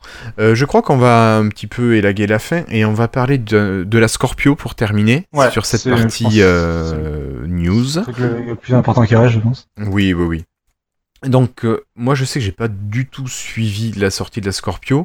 Je sais que Trivial Pampan, lui, en a parlé sur le Slack. Il disait que c'était vraiment la première console qui lui faisait de l'œil parce que c'était une machine qui lui rappelait fortement un PC et qui permettait d'avoir euh, des, des caractéristiques et des qualités de jeu euh, de même niveau. Est-ce que Cassim ou Flobo, vous pourriez euh, en parler, expliquer un petit peu ce qui a été annoncé? Parce que Microsoft a communiqué cette fois-ci sur la Xbox. J'ai pas du tout suivi moi, donc bon, voilà. Je vais en, je vais en parler. J'ai été euh, obligé de suivre. J'ai fait un article là-dessus dessus. Donc, euh, du coup, oui. Donc, euh, en fait, il y a Microsoft qui a signé, enfin, qui a fait un reveal exclusif des caractéristiques techniques de la console avec euh, le journal Eurogamer, qui est en fait euh, un gros spécialiste. En fait, ils ont une section de leur site qui s'appelle euh, Digital Foundry, qui est un truc super connu des joueurs, un peu des hardcore gamers et tout, qui est une sorte de bible, enfin de de référence du média jeu vidéo technique en fait. Donc c'est par exemple eux qui vont tester les jeux et dire s- s'ils tournent en, enfin la définition dans laquelle ils tournent sur Xbox, sur PlayStation 4, qui vont comparer les performances des deux consoles, euh, dire à com- combien d'images secondes, etc. Donc ils sont très techniques, ils sont très pointus sur le- la capacité de, à évaluer les performances d'une console. Et donc il y a Microsoft en fait qui les ont, qui tout simplement les a invités à, sur le campus et à, leur a dévoilé des choses sur Scorpio qu'ils ont pu à leur tour dévoiler euh, la semaine dernière. Donc ils ont pu dévoiler les caractéristiques techniques un peu plus euh, précises de la console, euh, qui en fait confirme ce que Microsoft promettait euh, déjà depuis un an, depuis qu'il l'avait annoncé à l'E3 dernier. Ça va Donc, poutrer. euh, ouais, en gros, ça va poutrer. Je vais pas forcément rentrer dans tous les détails, mais euh, en gros, il y aurait un processeur AMD à 8 cœurs euh, de nouvelle génération, une puce graphique AMD avec 40 cœurs Radeon euh, et, euh, euh, et et 12 Go de RAM. Je vais y arriver. Euh, il faut savoir que par rapport à la dernière fois, par rapport à la première Xbox, euh, cette fois, Microsoft a un peu plus personnalisé l'architecture de de ces euh, de ces puces. Donc euh, ça s'éloigne un peu de ce que proposait AMD directement. Euh, faut savoir quand même que par exemple pour pour les à titre de comparatif, je cherchais un peu une comparaison avec les pour les cœurs en particulier qui indiquent en particulier sur la puce graphique, ça indique c'est directement un indicateur de la pu de la puissance. D'autant que la PlayStation 4, la Xbox One et la Project Scorpio sont basés globalement sur la même architecture AMD, même si je viens de le dire, Project Scorpio euh, personnalise un peu plus les cœurs. Mais en fait, la Xbox One, elle avait 12 cœurs, la puce graphique, elle avait 12 cœurs euh, AMD. Euh, la PlayStation 4 Pro en a 36, donc déjà on passe de 12 à 36, on voit que la Xbox One commençait à être larguée en termes de performance. Ouais. Même la One S. Oui, oui, la One S c'était exactement la même chose que la One. D'accord. Donc, euh, donc c'était, on passe, voilà, on passe de 12 cœurs à 36 pour la PlayStation 4 Pro et on passe à 40 pour la Xbox One Scorpio. Euh, là où c'est plus intéressant que la PlayStation- là où la différence se fait, c'est aussi en termes de, au niveau de la fréquence, puisque euh, la PlayStation 4 Pro est à 900 MHz, là on est à 1100 MHz. Donc euh, une nette hausse de fréquence euh, par, sur Project Scorpio. D'accord. Il y a aussi euh, les 12 Go de RAM et le fait que ces gigas de RAM soient de technologie euh, GDDR5, c'est un peu technique. En gros, grosso euh, modo, c'est ce qui se fait de mieux en ce moment. c'est ce qui se fait de mieux en ce moment et ça règle. Il y avait en gros la, la Xbox One avant avait très peu de mémoire rapide. Elle avait un gros stock de mémoire lente, de mémoire vive lente et un tout petit faible faible quantité de mémoire rapide. Et les développeurs étaient obligés de jongler entre les deux en fait, euh, et c'était très compliqué. C'est ce qui rendait la Xbox One euh, très compliqué à développer en fait. Euh, là, c'est que de la mémoire rapide en fait. C'est de la mémoire unifiée pour le processeur et la puce graphique qui sont euh, qui est très rapide. C'est la meilleure du marché. La bande passante est en augmentation même par rapport à la PlayStation 4 Pro, donc c'est tout bénef. Et on passe de 8 Go à 12 Go. Euh, le seul bémol, euh, donc après il y a le lecteur Blu-ray qui refait son, qui fait son retour par rapport à la Xbox One S, c'est toujours un lecteur Blu-ray 4K. Oui. Le seul bémol, c'est euh, le fait que Microsoft continue d'utiliser un disque dur euh, classique, Oui. À plateau. euh, ouais, à plateau au format 2,5 pouces. Euh, là, en l'occurrence, la machine qu'ils ont pu euh, Ouais. avoir sous les yeux, c'était un Tera de disque dur. C'est mieux que la version de base de la Xbox One S, mais on sait pas s'il y aura d'autres versions de Project Scorpio. Je pense que non, je pense qu'un Tera sera le minimum. Ouais, enfin, maintenant, un Tera, c'est plus... euh, C'est plus aussi plus un important. investissement, quoi. Surtout que c'est une machine pensée pour la 4K, et que la 4K, euh, les textures et tout pèsent plus en 4K Tu m'étonnes. que- qu'avant, donc du coup, euh, ils ont tout intérêt à augmenter le stockage. Euh, donc voilà, c'est un petit bémol. Cela dit, le disque dur a une euh, bande Ah passante oui. en, augment- en Oui. augmentation quand même par rapport à l'ancien, euh, de sorte que normalement les jeux se chargeront plus rapidement. que- Il y, avait aussi cette histoire que le disque dur était sur euh, des amortisseurs pour limiter les vibrations et compagnie. euh. Oui, oui, ils ont énormément travaillé. Alors ça, on a encore, euh, on va encore attendre, euh, à mon avis, le 3 avant d'avoir une. on n'a pas la- le visuel de la machine, on ne sait pas à quoi elle va ressembler. Euh, simplement, on a une vue en coupe euh, du système de refroidissement et, euh, et de l'intérieur de la machine qui montre que déjà le système de refroidissement a vachement évolué et euh, qui indique aussi que, euh, notamment dans l'article de Eurogamer, que l'alimentation, c'était une rumeur, c'est bien confirmé, l'alimentation sera toujours interne. Donc c'est une alimentation de, je sais plus, de près de 300 watts quand même, qui est intégrée directement à la console. Euh, donc on verra ce qu'il en sera en termes de, de, de, refroidissement, de silence, etc. Quand on aura un peu le, les spécifications euh, du design de la machine en fait. Mm. On n'a d'ailleurs pas de disponibilité et de prix non plus. euh, ça, ce sera plus tard. Euh, le, on n'a pas le nom. D'ailleurs, c'est Project Scorpio toujours. Euh, je- le nom de la machine, le design, le prix et la disponibilité seront probablement annoncés à l'E3 euh, qui a lieu en juin. Donc c'est pour ça aussi tout à l'heure que je disais que ça va être un printemps euh, assez important pour Microsoft puisqu'il y aura- il va y avoir Surface, euh, Build, puis euh, trois euh, qui vont s'enchaîner euh, coup sur coup sur euh, un, un mois à peu près. Donc euh, voilà, ça va être un truc important. Euh, du coup, euh, également, dernière petite information, euh, la connectique ne n'évolue pas vraiment puisqu'on aura toujours de l'USB, toujours pas de connecteur Surface, euh, connecteur Kinect, pardon. Euh, connecteur Surface non plus, mais connecteur Kinect, il n'y a plus le port Kinect. Ouais. Euh, Il y a toujours besoin de l'adaptateur USB si on a un Kinect. Et par contre, euh, la bonne nouvelle, c'est que le- l'entrée HDMI euh, qui date de la première Xbox One et qui aurait pu disparaître parce que euh, parce que maintenant ils s'intéressent moins à l'aspect télévision, euh, bah il est toujours là. Le- L'entrée HDMI est toujours là, donc on peut toujours brancher sa box euh, télé, etc. D'accord. Oui, euh, il y, a, il y a une alimentation de 320 watts. Attention, c'est pas des gigawatts, hein. c'est des 320, wa- c'est 300 watts. On n'est pas dans Retour à le futur. Quand même 300 watts. Ouais. Euh, pas besoin d'aller voir euh, les Libyens. hein. Ça, ça fonctionne sur une alimentation LDF euh, classique. D'accord. Euh, bon, il y a le plus intéressant quand même, ce qui nous, ce qu'on peut en conclure de tout ça, euh, c'est que déjà la machine elle défonce tout en termes de performance, comme Ouais. euh, Trivial Pampan en parlait un peu. Euh, c'est euh, c'est une machine qui va être euh, à équivalence avec le, ce qui se fait de mieux en PC aujourd'hui. Euh, pour preuve, il y a eu une démonstration de Forza, euh, donc du dernier Forza euh, sous Windows 10 avec les, paramètres réglés en ultra, le jeu réglé en 60 im- en 4K, euh, en résolution 4K avec le nombre maximum de véhicules, la météo dynamique, etc. Et le Project Scorpio faisait tourner le jeu en, à 60 images secondes, donc c'est le framerate parfait pour ce jeu.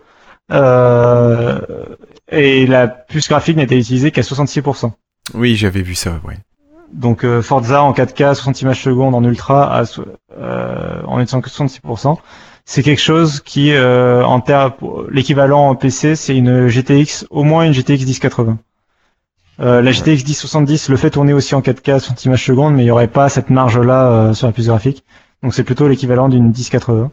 Ouais, donc c'est des Euh, cartes graphiques à 400 euros environ. C'est ça. Euh, donc on verra quel sera le prix euh, de la du Project Scorpio, mais je peux pas imaginer que ce serait plus cher que 500 dollars. Déjà que 500 dollars, ça paraîtrait Cher. cher pour. euh, Enfin, disons que c'est le problème. On pourrait revenir sur le prix, mais il y a Microsoft qui a un gros problème en fait, avec le prix. Ils sont un peu pris entre deux, entre l'obligation du marché et ce que eux ils aimeraient vendre en fait. Qui va être un peu un problème un peu impossible à résoudre. Donc je sais pas comment ils vont faire. Euh, 500 euros, c'est trop cher pour le marché. Il faudrait idéalement, il faudrait qu'elle sorte à 400 euros. Mais vu les caractéristiques embarquées, c'est impossible qu'elle sorte à 400 euros. Ou alors c'est un gros coup de la part de Microsoft. Quoi. C'est clair. Euh, 400 euros, je la prends. Hein. Ah mais 400 euros, c'est chapeau, euh, c'est un- une super machine à ce prix-là. Euh, mais ça me paraît mal parti. Euh, surtout vu la communication euh, de Microsoft qui annonce que ce sera une machine pas donnée, etc., euh, une machine premium, etc. Je Il pense pas. prépare, qu'il- quoi. Ouais, je pense qu'il prépare à plus cher que ça. Le problème, c'est que la PlayStation 4 Pro est à 400 euros et que d'ici là, ça elle aura un an et aura- que Sony pourra se permettre de la baisser euh, ou de offrir un jeu avec, etc. Donc, il faudra que Microsoft fasse très attention. Donc, euh, du coup, voilà. Donc, elle est très performante.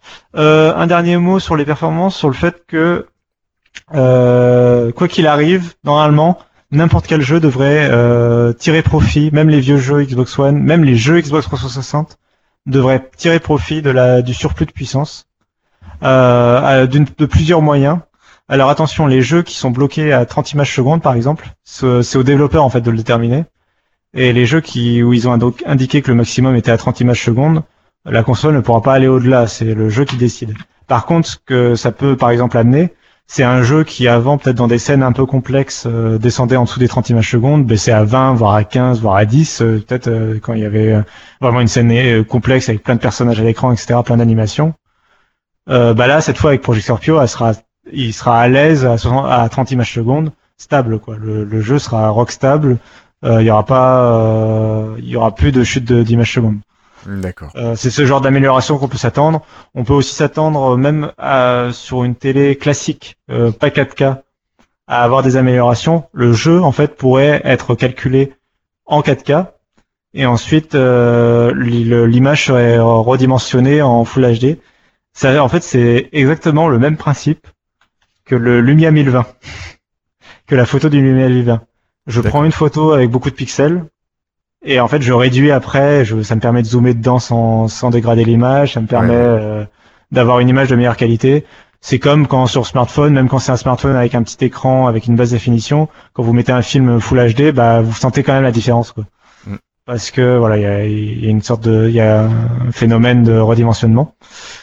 Euh, voilà, donc c'est vraiment une machine qui a l'air euh, très puissante. Microsoft a l'air de tenir euh, ses promesses. Euh, Microsoft aussi a l'air de faciliter énormément le travail des développeurs, apparemment, pour qu'ils puissent euh, facilement tirer profit de toute la puissance de la machine. Donc euh, voilà, ça a l'air pour l'instant tous les feux sont ouverts, ils ont l'air de vachement bien réussir leur leur, produit. La partie design, j'ai dit, elle n'a pas été encore révélée. Pour rappel, c'est l'équipe Surface qui s'occupe du design maintenant, du design extérieur et du design euh, aussi, par exemple la partie refroidissement. À mon avis, c'est euh, c'est Surface qui l'a designé. Donc, euh, donc euh, ça a l'air tout bon euh, pour Project Scorpio. C'est aussi la première Xbox depuis que Phil Spencer euh, est arrivé en, En place en, charge. Ouais, en charge de la division Xbox, c'est la première, c'est le premier vrai projet sur lequel euh, il a eu son mot à dire du début à la fin. Xbox One S, c'était déjà en cours quand il est arrivé. Euh, là, c'est vraiment la première nouveau, sa page blanche, c'est à lui, c'est vraiment sa génération à lui. Donc, euh, donc voilà, Microsoft a toutes les cartes en main. Euh, ma- maintenant, c'est un marché compliqué. Sony a énormément d'avance. Sony euh, actuellement multiplie euh, les sorties de jeux euh, de qualité. Microsoft est très à la traîne en termes de jeux et en termes d'image. Euh, surtout en ce début d'année, là, ils ont vraiment, on sent que eux, ils travaillent sur Scorpio en fait, et que du coup, euh, bah, pour le moment, euh, le marché du jeu vidéo euh, présent, celui du présent vraiment, de celui de maintenant, bah, il est un peu laissé à l'abandon et laissé à la concurrence, que ce soit la Switch ou la PlayStation 4. Euh, donc voilà, mais, Microsoft a toutes les cartes en main. Là, c'est voilà, ils ont laissé, ils ont tout ce qui est devant eux et là, ils ont tout ce qu'il faut pour peut-être réussir ce retour un peu magique. Quoi. Mais il faut sortir des jeux. Là, il faut annoncer les jeux maintenant. Eh oui, oui, oui. Merci Moi, beaucoup, Cassim. Euh, Florian, oui, tu voulais poser une Je question. me pose une question, oui, après, euh, bah, après avoir entendu ça, je me demande finalement, est-ce que ça veut dire que la Xbox One, ça devient la dernière, la dernière Xbox de Microsoft dans le même sens où le Windows 10 c'est la dernière version de Windows? Parce que j'ai l'impression qu'avant on changeait d'architecture un peu euh, totalement d'une génération à une autre, et maintenant on garde la même et on l'upgrade comme un PC. En... Donc est-ce que ça veut dire que maintenant on va toujours avoir des upgrades de la Xbox One et de la, PS... et de la PS4 en parallèle, plutôt que des nouvelles consoles comme on avait avant? Alors euh, Sony, euh, du côté de Sony, euh, la PlayStation 4, non, c'est clairement eux, ils veulent euh, genre ils veulent faire une PlayStation 5 dans trois ans. la PlayStation 4 Pro, c'est juste un produit intermédiaire, mais eux, ils veulent continuer les générations. Par contre, Microsoft, eux, ils sont plus sur une communication pour le moment, mais qui me semble très difficile à tenir à l'avenir, euh, de euh, effectivement de plus se soucier des générations. Alors là où ça me paraît être difficile à tenir, c'est euh, dans la pour la compatibilité ascendante. C'est-à-dire que Microsoft avait promis que la première Xbox One, celle qui est sortie en 2013, ferait tourner les jeux Scorpio. Euh, donc on peut imaginer oui. que, en fait, du coup, ça veut, ça veut dire que les jeux Scorpio seront obligés d'être bridés en quelque sorte. Euh, euh, D'avoir une version Xbox One. Bah ouais, voilà. Ouais. Et on voit bien la différence, par exemple, depuis qu'il y a plus, que les jeux n'ont plus à faire une version euh, PlayStation 3 360. Bah ils sont plus beaux en fait. Ils ont, il y a eu une sorte de palier au moment où les jeux ont, ont pu, euh, les éditeurs ont pu se permettre d'abandonner la précédente génération de consoles. Euh, là, on attend ce moment-là où euh, les éditeurs vont pouvoir se permettre d'abandonner la PlayStation 4 et la Xbox One première du nom, surtout la Xbox One première du nom qui est un peu à la traîne. Euh, et là, pour l'instant, Microsoft ils prennent plutôt le chemin de dire non, non, on veut, on veut continuer euh, la compatibilité dans les deux sens. Euh, là où par contre je trouve ça bien de la part de Microsoft, enfin, la- la- c'est qu'ils vont même plus loin que ce que tu dis Flobo, c'est que alors ouais d'abord euh, il y a l'air d'avoir une fin de génération et même eux ils vont à l'un ils vont dans l'autre sens, c'est-à-dire que les jeux euh, Xbox 360 et les jeux euh, alors ils aimeraient que les jeux Xbox One euh, les jeux Xbox pardon première génération la première Xbox euh, la vieille toute vieille les jeux de ces consoles-là euh, tournent sur Xbox One. On l'a vu déjà, il y a la rétrocompatibilité de la Xbox 360 sur la Xbox One. Les jeux 360 tournent sur Xbox One et tourneront encore mieux sur Scorpio. Ça, ils veulent continuer à le faire. C'est-à-dire qu'en fait, bah, tes jeux Xbox One, tes jeux 360, ils tournent sur Scorpio et tu mettras à jour ta, ta console au fur et à mesure et tu ne perdras plus cette fois ton catalogue de jeux. Oui, et puis c'est vrai que s'il reste sur la même architecture à l'avenir, maintenant, on devrait normalement rester compatible à longtemps, Voilà. comme les jeux Windows sur PC. Ouais, et j'attends aussi de voir le logiciel justement, de voir si euh, la, euh, le Windows 10 de la Scorpio va pas se rapprocher plus de, des ordinateurs. Il y avait notamment le support du clavier et de la souris qui était attendu.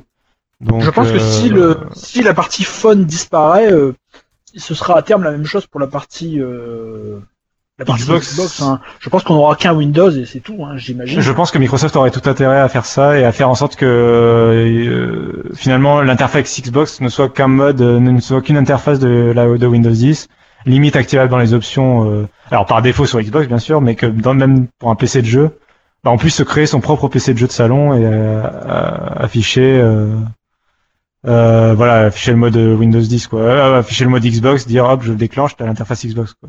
Je pense que ça aurait tout son sens euh, pour Microsoft à l'avenir. Ok. On en, on en reparlera. de je pense au mois de juin, oui, quand on aura vu le 3 et ce qu'annonce Microsoft, et puis sorti après. aussi. Euh, messieurs, je vous remercie. Je vous propose d'aller directement au freetail.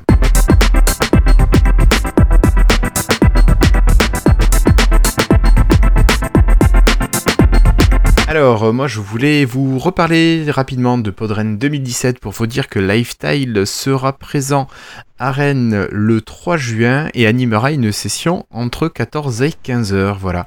Donc animateur de Lifestyle, venez à Rennes. Auditeur de Lifestyle, vous êtes attendu les 3 et 4 juin à Rennes. Allez sur podren.fr pour avoir toutes les informations. Euh, voilà, un petit freetail rapide. Alors, on va laisser la parole à Flobo. Flobo, un freetail Bah oui, bah on peut rapidement. Donc oui, bah moi j'ai terminé il y a quelques jours, enfin j'ai arrêté de jouer de Zelda euh, Breath of the Wild après un mois. Donc euh, bon, j'ai un, pour moi c'était assez positif. C'était pour une, c'était le premier Zelda à être en open world. Et euh, la, la grande différence, euh, c'était par exemple qu'on pouvait aller où on voulait euh, enfin, dès le début et on pouvait surtout grimper partout. C'est-à-dire que tout ce qu'on voit sur la carte, on peut l'atteindre. Moi, j'avais un gros, euh, des gros doutes là-dessus au départ parce que bon, ben, on va dire que quand on a l'habitude pendant 20 ans, c'était toujours la même chose où Link sautait tout seul et le jeu était toujours à peu près de la même façon. Bah, ça fait toujours bizarre de changer. Mais au final, je trouve que c'est assez positif. Ça ouvre le jeu, ça donne une, ça donne une nouveau, euh, un nouveau, un côté liberté assez euh, intéressant. Et bah finalement maintenant je me dis je pense pas que je pourrais revenir aux anciens Zelda. C'était vraiment euh, bah, ce jeu était assez euh, moi j'ai envie de dire révolutionnaire mais c'est parce qu'en même temps je joue surtout aux jeux Nintendo donc bon sûrement qu'il y a eu d'autres jeux open world qui faisaient déjà ce bien avant. Enfin bon, moi ça m'a vraiment plu. Bon après pas sur tous les points. hein. Il y a eu des il y a eu des gros points négatifs pour moi dans ce jeu. Par exemple au niveau du scénario c'est une pour moi c'est une catastrophe. Je veux dire déjà les Zelda n'ont pas des scénarios fantastiques habituellement. Mais là pour moi euh, si je prends si je considère juste tous les Zelda il est euh, il est au même niveau que les jeux NES. Hein. Même le, le Zelda sur la SNES avait un meilleur scénario que ça. Donc bon c'est voilà où on en est. Euh, bon, mais bon, ça c'est le, le scénario. J'ai envie de dire, c'est secondaire en général dans ce genre de jeu. hein. On joue pas pour le scénario à Zelda. Mais bon, en gros, c'était une bonne, euh, une bonne, euh, enfin, une assez bonne expérience. Bon, bah, euh, j'ai pas grand chose de plus à dire là-dessus. hein. De toute façon, je pense que tous ceux que ça intéresse vont y jouer. C'est un, c'est un grand jeu. Hein. C'est, voilà. Ok. Donc quand même, euh, bon, euh, le jeu reste très positif pour toi. Oui, oui, très positif. C'est juste que bon, enfin, on- moi je pense qu'on voit qu'ils ont pas senti euh, le fait qu'ils ont ouvert le jeu complètement, qu'ils aient euh, fait un open world. je crois qu'ils n'ont pas su exactement comment gérer le scénario avec ça. Ils ont fait un scénario très minimaliste puisqu'on pouvait aller n'importe où, donc il n'y avait pas vraiment de scénario suivi. D'accord. Bon, je pense que c'est un bon, peut-être que bon, c'est quelque chose à bon, euh, les jeux évoluent. Hein, après, euh, je pense qu'ils vont s'adapter pour faire des choses mieux dans le futur à ce niveau-là également. D'accord. Ok. Merci Flobo. Euh, Monsieur Christophe, est-ce que toi tu aurais un freetail ce soir? Non, pas particulièrement. Par contre, il y a un truc euh, que je peux placer là que j'ai adoré dans Windows 10. Je vous ai oublié de vous en parler. Dis-nous Christophe. Euh, Qu'est-ce que c'est? ça existe en Windows 10 à mon avis depuis longtemps, mais j'ai découvert qu'il y a deux jours, c'était l'assistant rapide, l'assistance rapide. Euh, j'ai TeamViewer en licence achetée, et, euh, il merde absolument en ce moment depuis euh, quelques jours où il coupe parfois 30 secondes. Et du coup, euh, avec des clients, et j'y ai passé parfois plus de deux heures non-stop, et dans Cortana, vous tapez assistance rapide, vous avez une toute petite fenêtre qui va s'ouvrir, je propose de l'assistance, et l'autre en face, il met euh, j'ai besoin d'aide. Putain, mais ça marche pareil que TeamViewer, ça marche super bien. J'étais tout à l'heure avec quelqu'un de, de Mayotte, euh, ça marchait super bien. Euh, C'était un truc que j'appréciais. Puis ben euh, deuxième chose, demain je reçois le Blu-ray euh, premier contact, euh, premier contact parce que je viens de Amazon, ça fait moins que trois semaines que je l'avais commandé. Voilà, deux trucs. euh, J'espère que ça va être bien ce film. D'accord. Oui, il paraît qu'il avait des bonnes, euh, très bonnes critiques. Ouais. Ok. Merci beaucoup Christophe. Eh bien, je crois qu'on a fait le tour pour les freetiles et je vous propose de passer à la conclusion. Alors encore une fois un épisode euh, 104 qui n'a pas eu beaucoup de commentaires euh, sur le billet. Euh, vous avez peut-être euh, entendu un épisode de- du podcast Widget euh, enregistré par Flobo, Cassim et, et moi. Euh, voilà, c'était un petit poisson d'avril que nous nous sommes amusés à enregistrer la semaine dernière.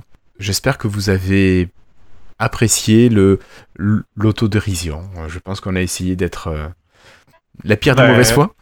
Oh, mais moi, je, je trouvais ça in- intéressant, moi, ce podcast sur l'actualité d'Android. euh, voilà. Moi je trouverais qu'il faudrait que vous en fassiez d'autres parce que ça m'a éclaté. D'accord. On fera le 40-13 alors. Le 40 49.3. Ah oui, c'est pas bête, j'avais pas pensé à celui-là. Bah, alors là, j'ai piqué la blague à ZQSD, je dois le dire. Ils l'enregistrent ce soir. En fait, ils ont leur numéro 50 est fixé à une date précise, donc ils peuvent pas l'enregistrer. Et donc, ils, en attendant, ils ont ils sont au numéro 49, donc ils, là, ils enregistrent le 49.3, vu que voilà, c'était pour le jeu de mots. Ok. Donc, mais j'aurais piqué la blague. D'accord, ça marche. Bon, mais voilà. Euh, ben encore euh, merci à tout le monde. On vous rappelle que vous pouvez nous rejoindre sur le, sur le Slack de Lifetile en écrivant à contact@lifetile.fr. Vous mettez que c'est pour le Slack et vous laissez votre adresse mail si c'est pas l'adresse mail avec, laquelle vous avez envoyé votre euh, courriel. Si jamais vous voyez que le délai est de plus de 24 heures, c'est sûrement que votre mail est passé en spam ou que j'oublie d'ouvrir la boîte mail. Donc, honte à moi, n'hésitez pas à me relancer sur Twitter, j'aurai le message beaucoup plus rapidement. Voilà. Euh, si vous voulez nous soutenir par le biais du Patreon, vous pouvez également, Cassim, nous contacter, enfin, nous soutenir sur patreon.lifetile.fr. Euh, vous pouvez soutenir le podcast en finançant de 1 euro par, pardon, 1 dollar par épisode jusqu'à tout ce que vous voulez. Euh, Un million de dollars par épisode si vous voulez. voilà, par exemple. Soyons SharePoint. D'accord. Et, et voilà. et Azure. Bien sûr, Christophe. Donc, vous avez remarqué le running gag de la journée qui était de parler de SharePoint et d'Azure. Euh, D'ailleurs, SharePoint Azure, pourquoi on en parle surtout de SharePoint C'est car notre ami Flobo nous a fait migrer toutes les données éparpillées de Lifestyle sur le compte euh, Office 365 de Lifestyle, notamment maintenant euh, SharePoint. Voilà. Donc merci à. Flobo pour avoir euh, géré toute la partie euh, euh, organisation des données. Voilà. Bah écoutez, merci Christophe. Merci Flobo. Merci. Cassim. On se donne rendez-vous dans Merci. une quinzaine de jours à peu près. Je crois que la date va être à, à négocier. Moi, je vais avoir des impératifs. Euh, bah écoutez, on se dit à très bientôt. Merci à tous et à toutes de nous avoir écoutés. Et puis à la prochaine. Ciao ciao. Ciao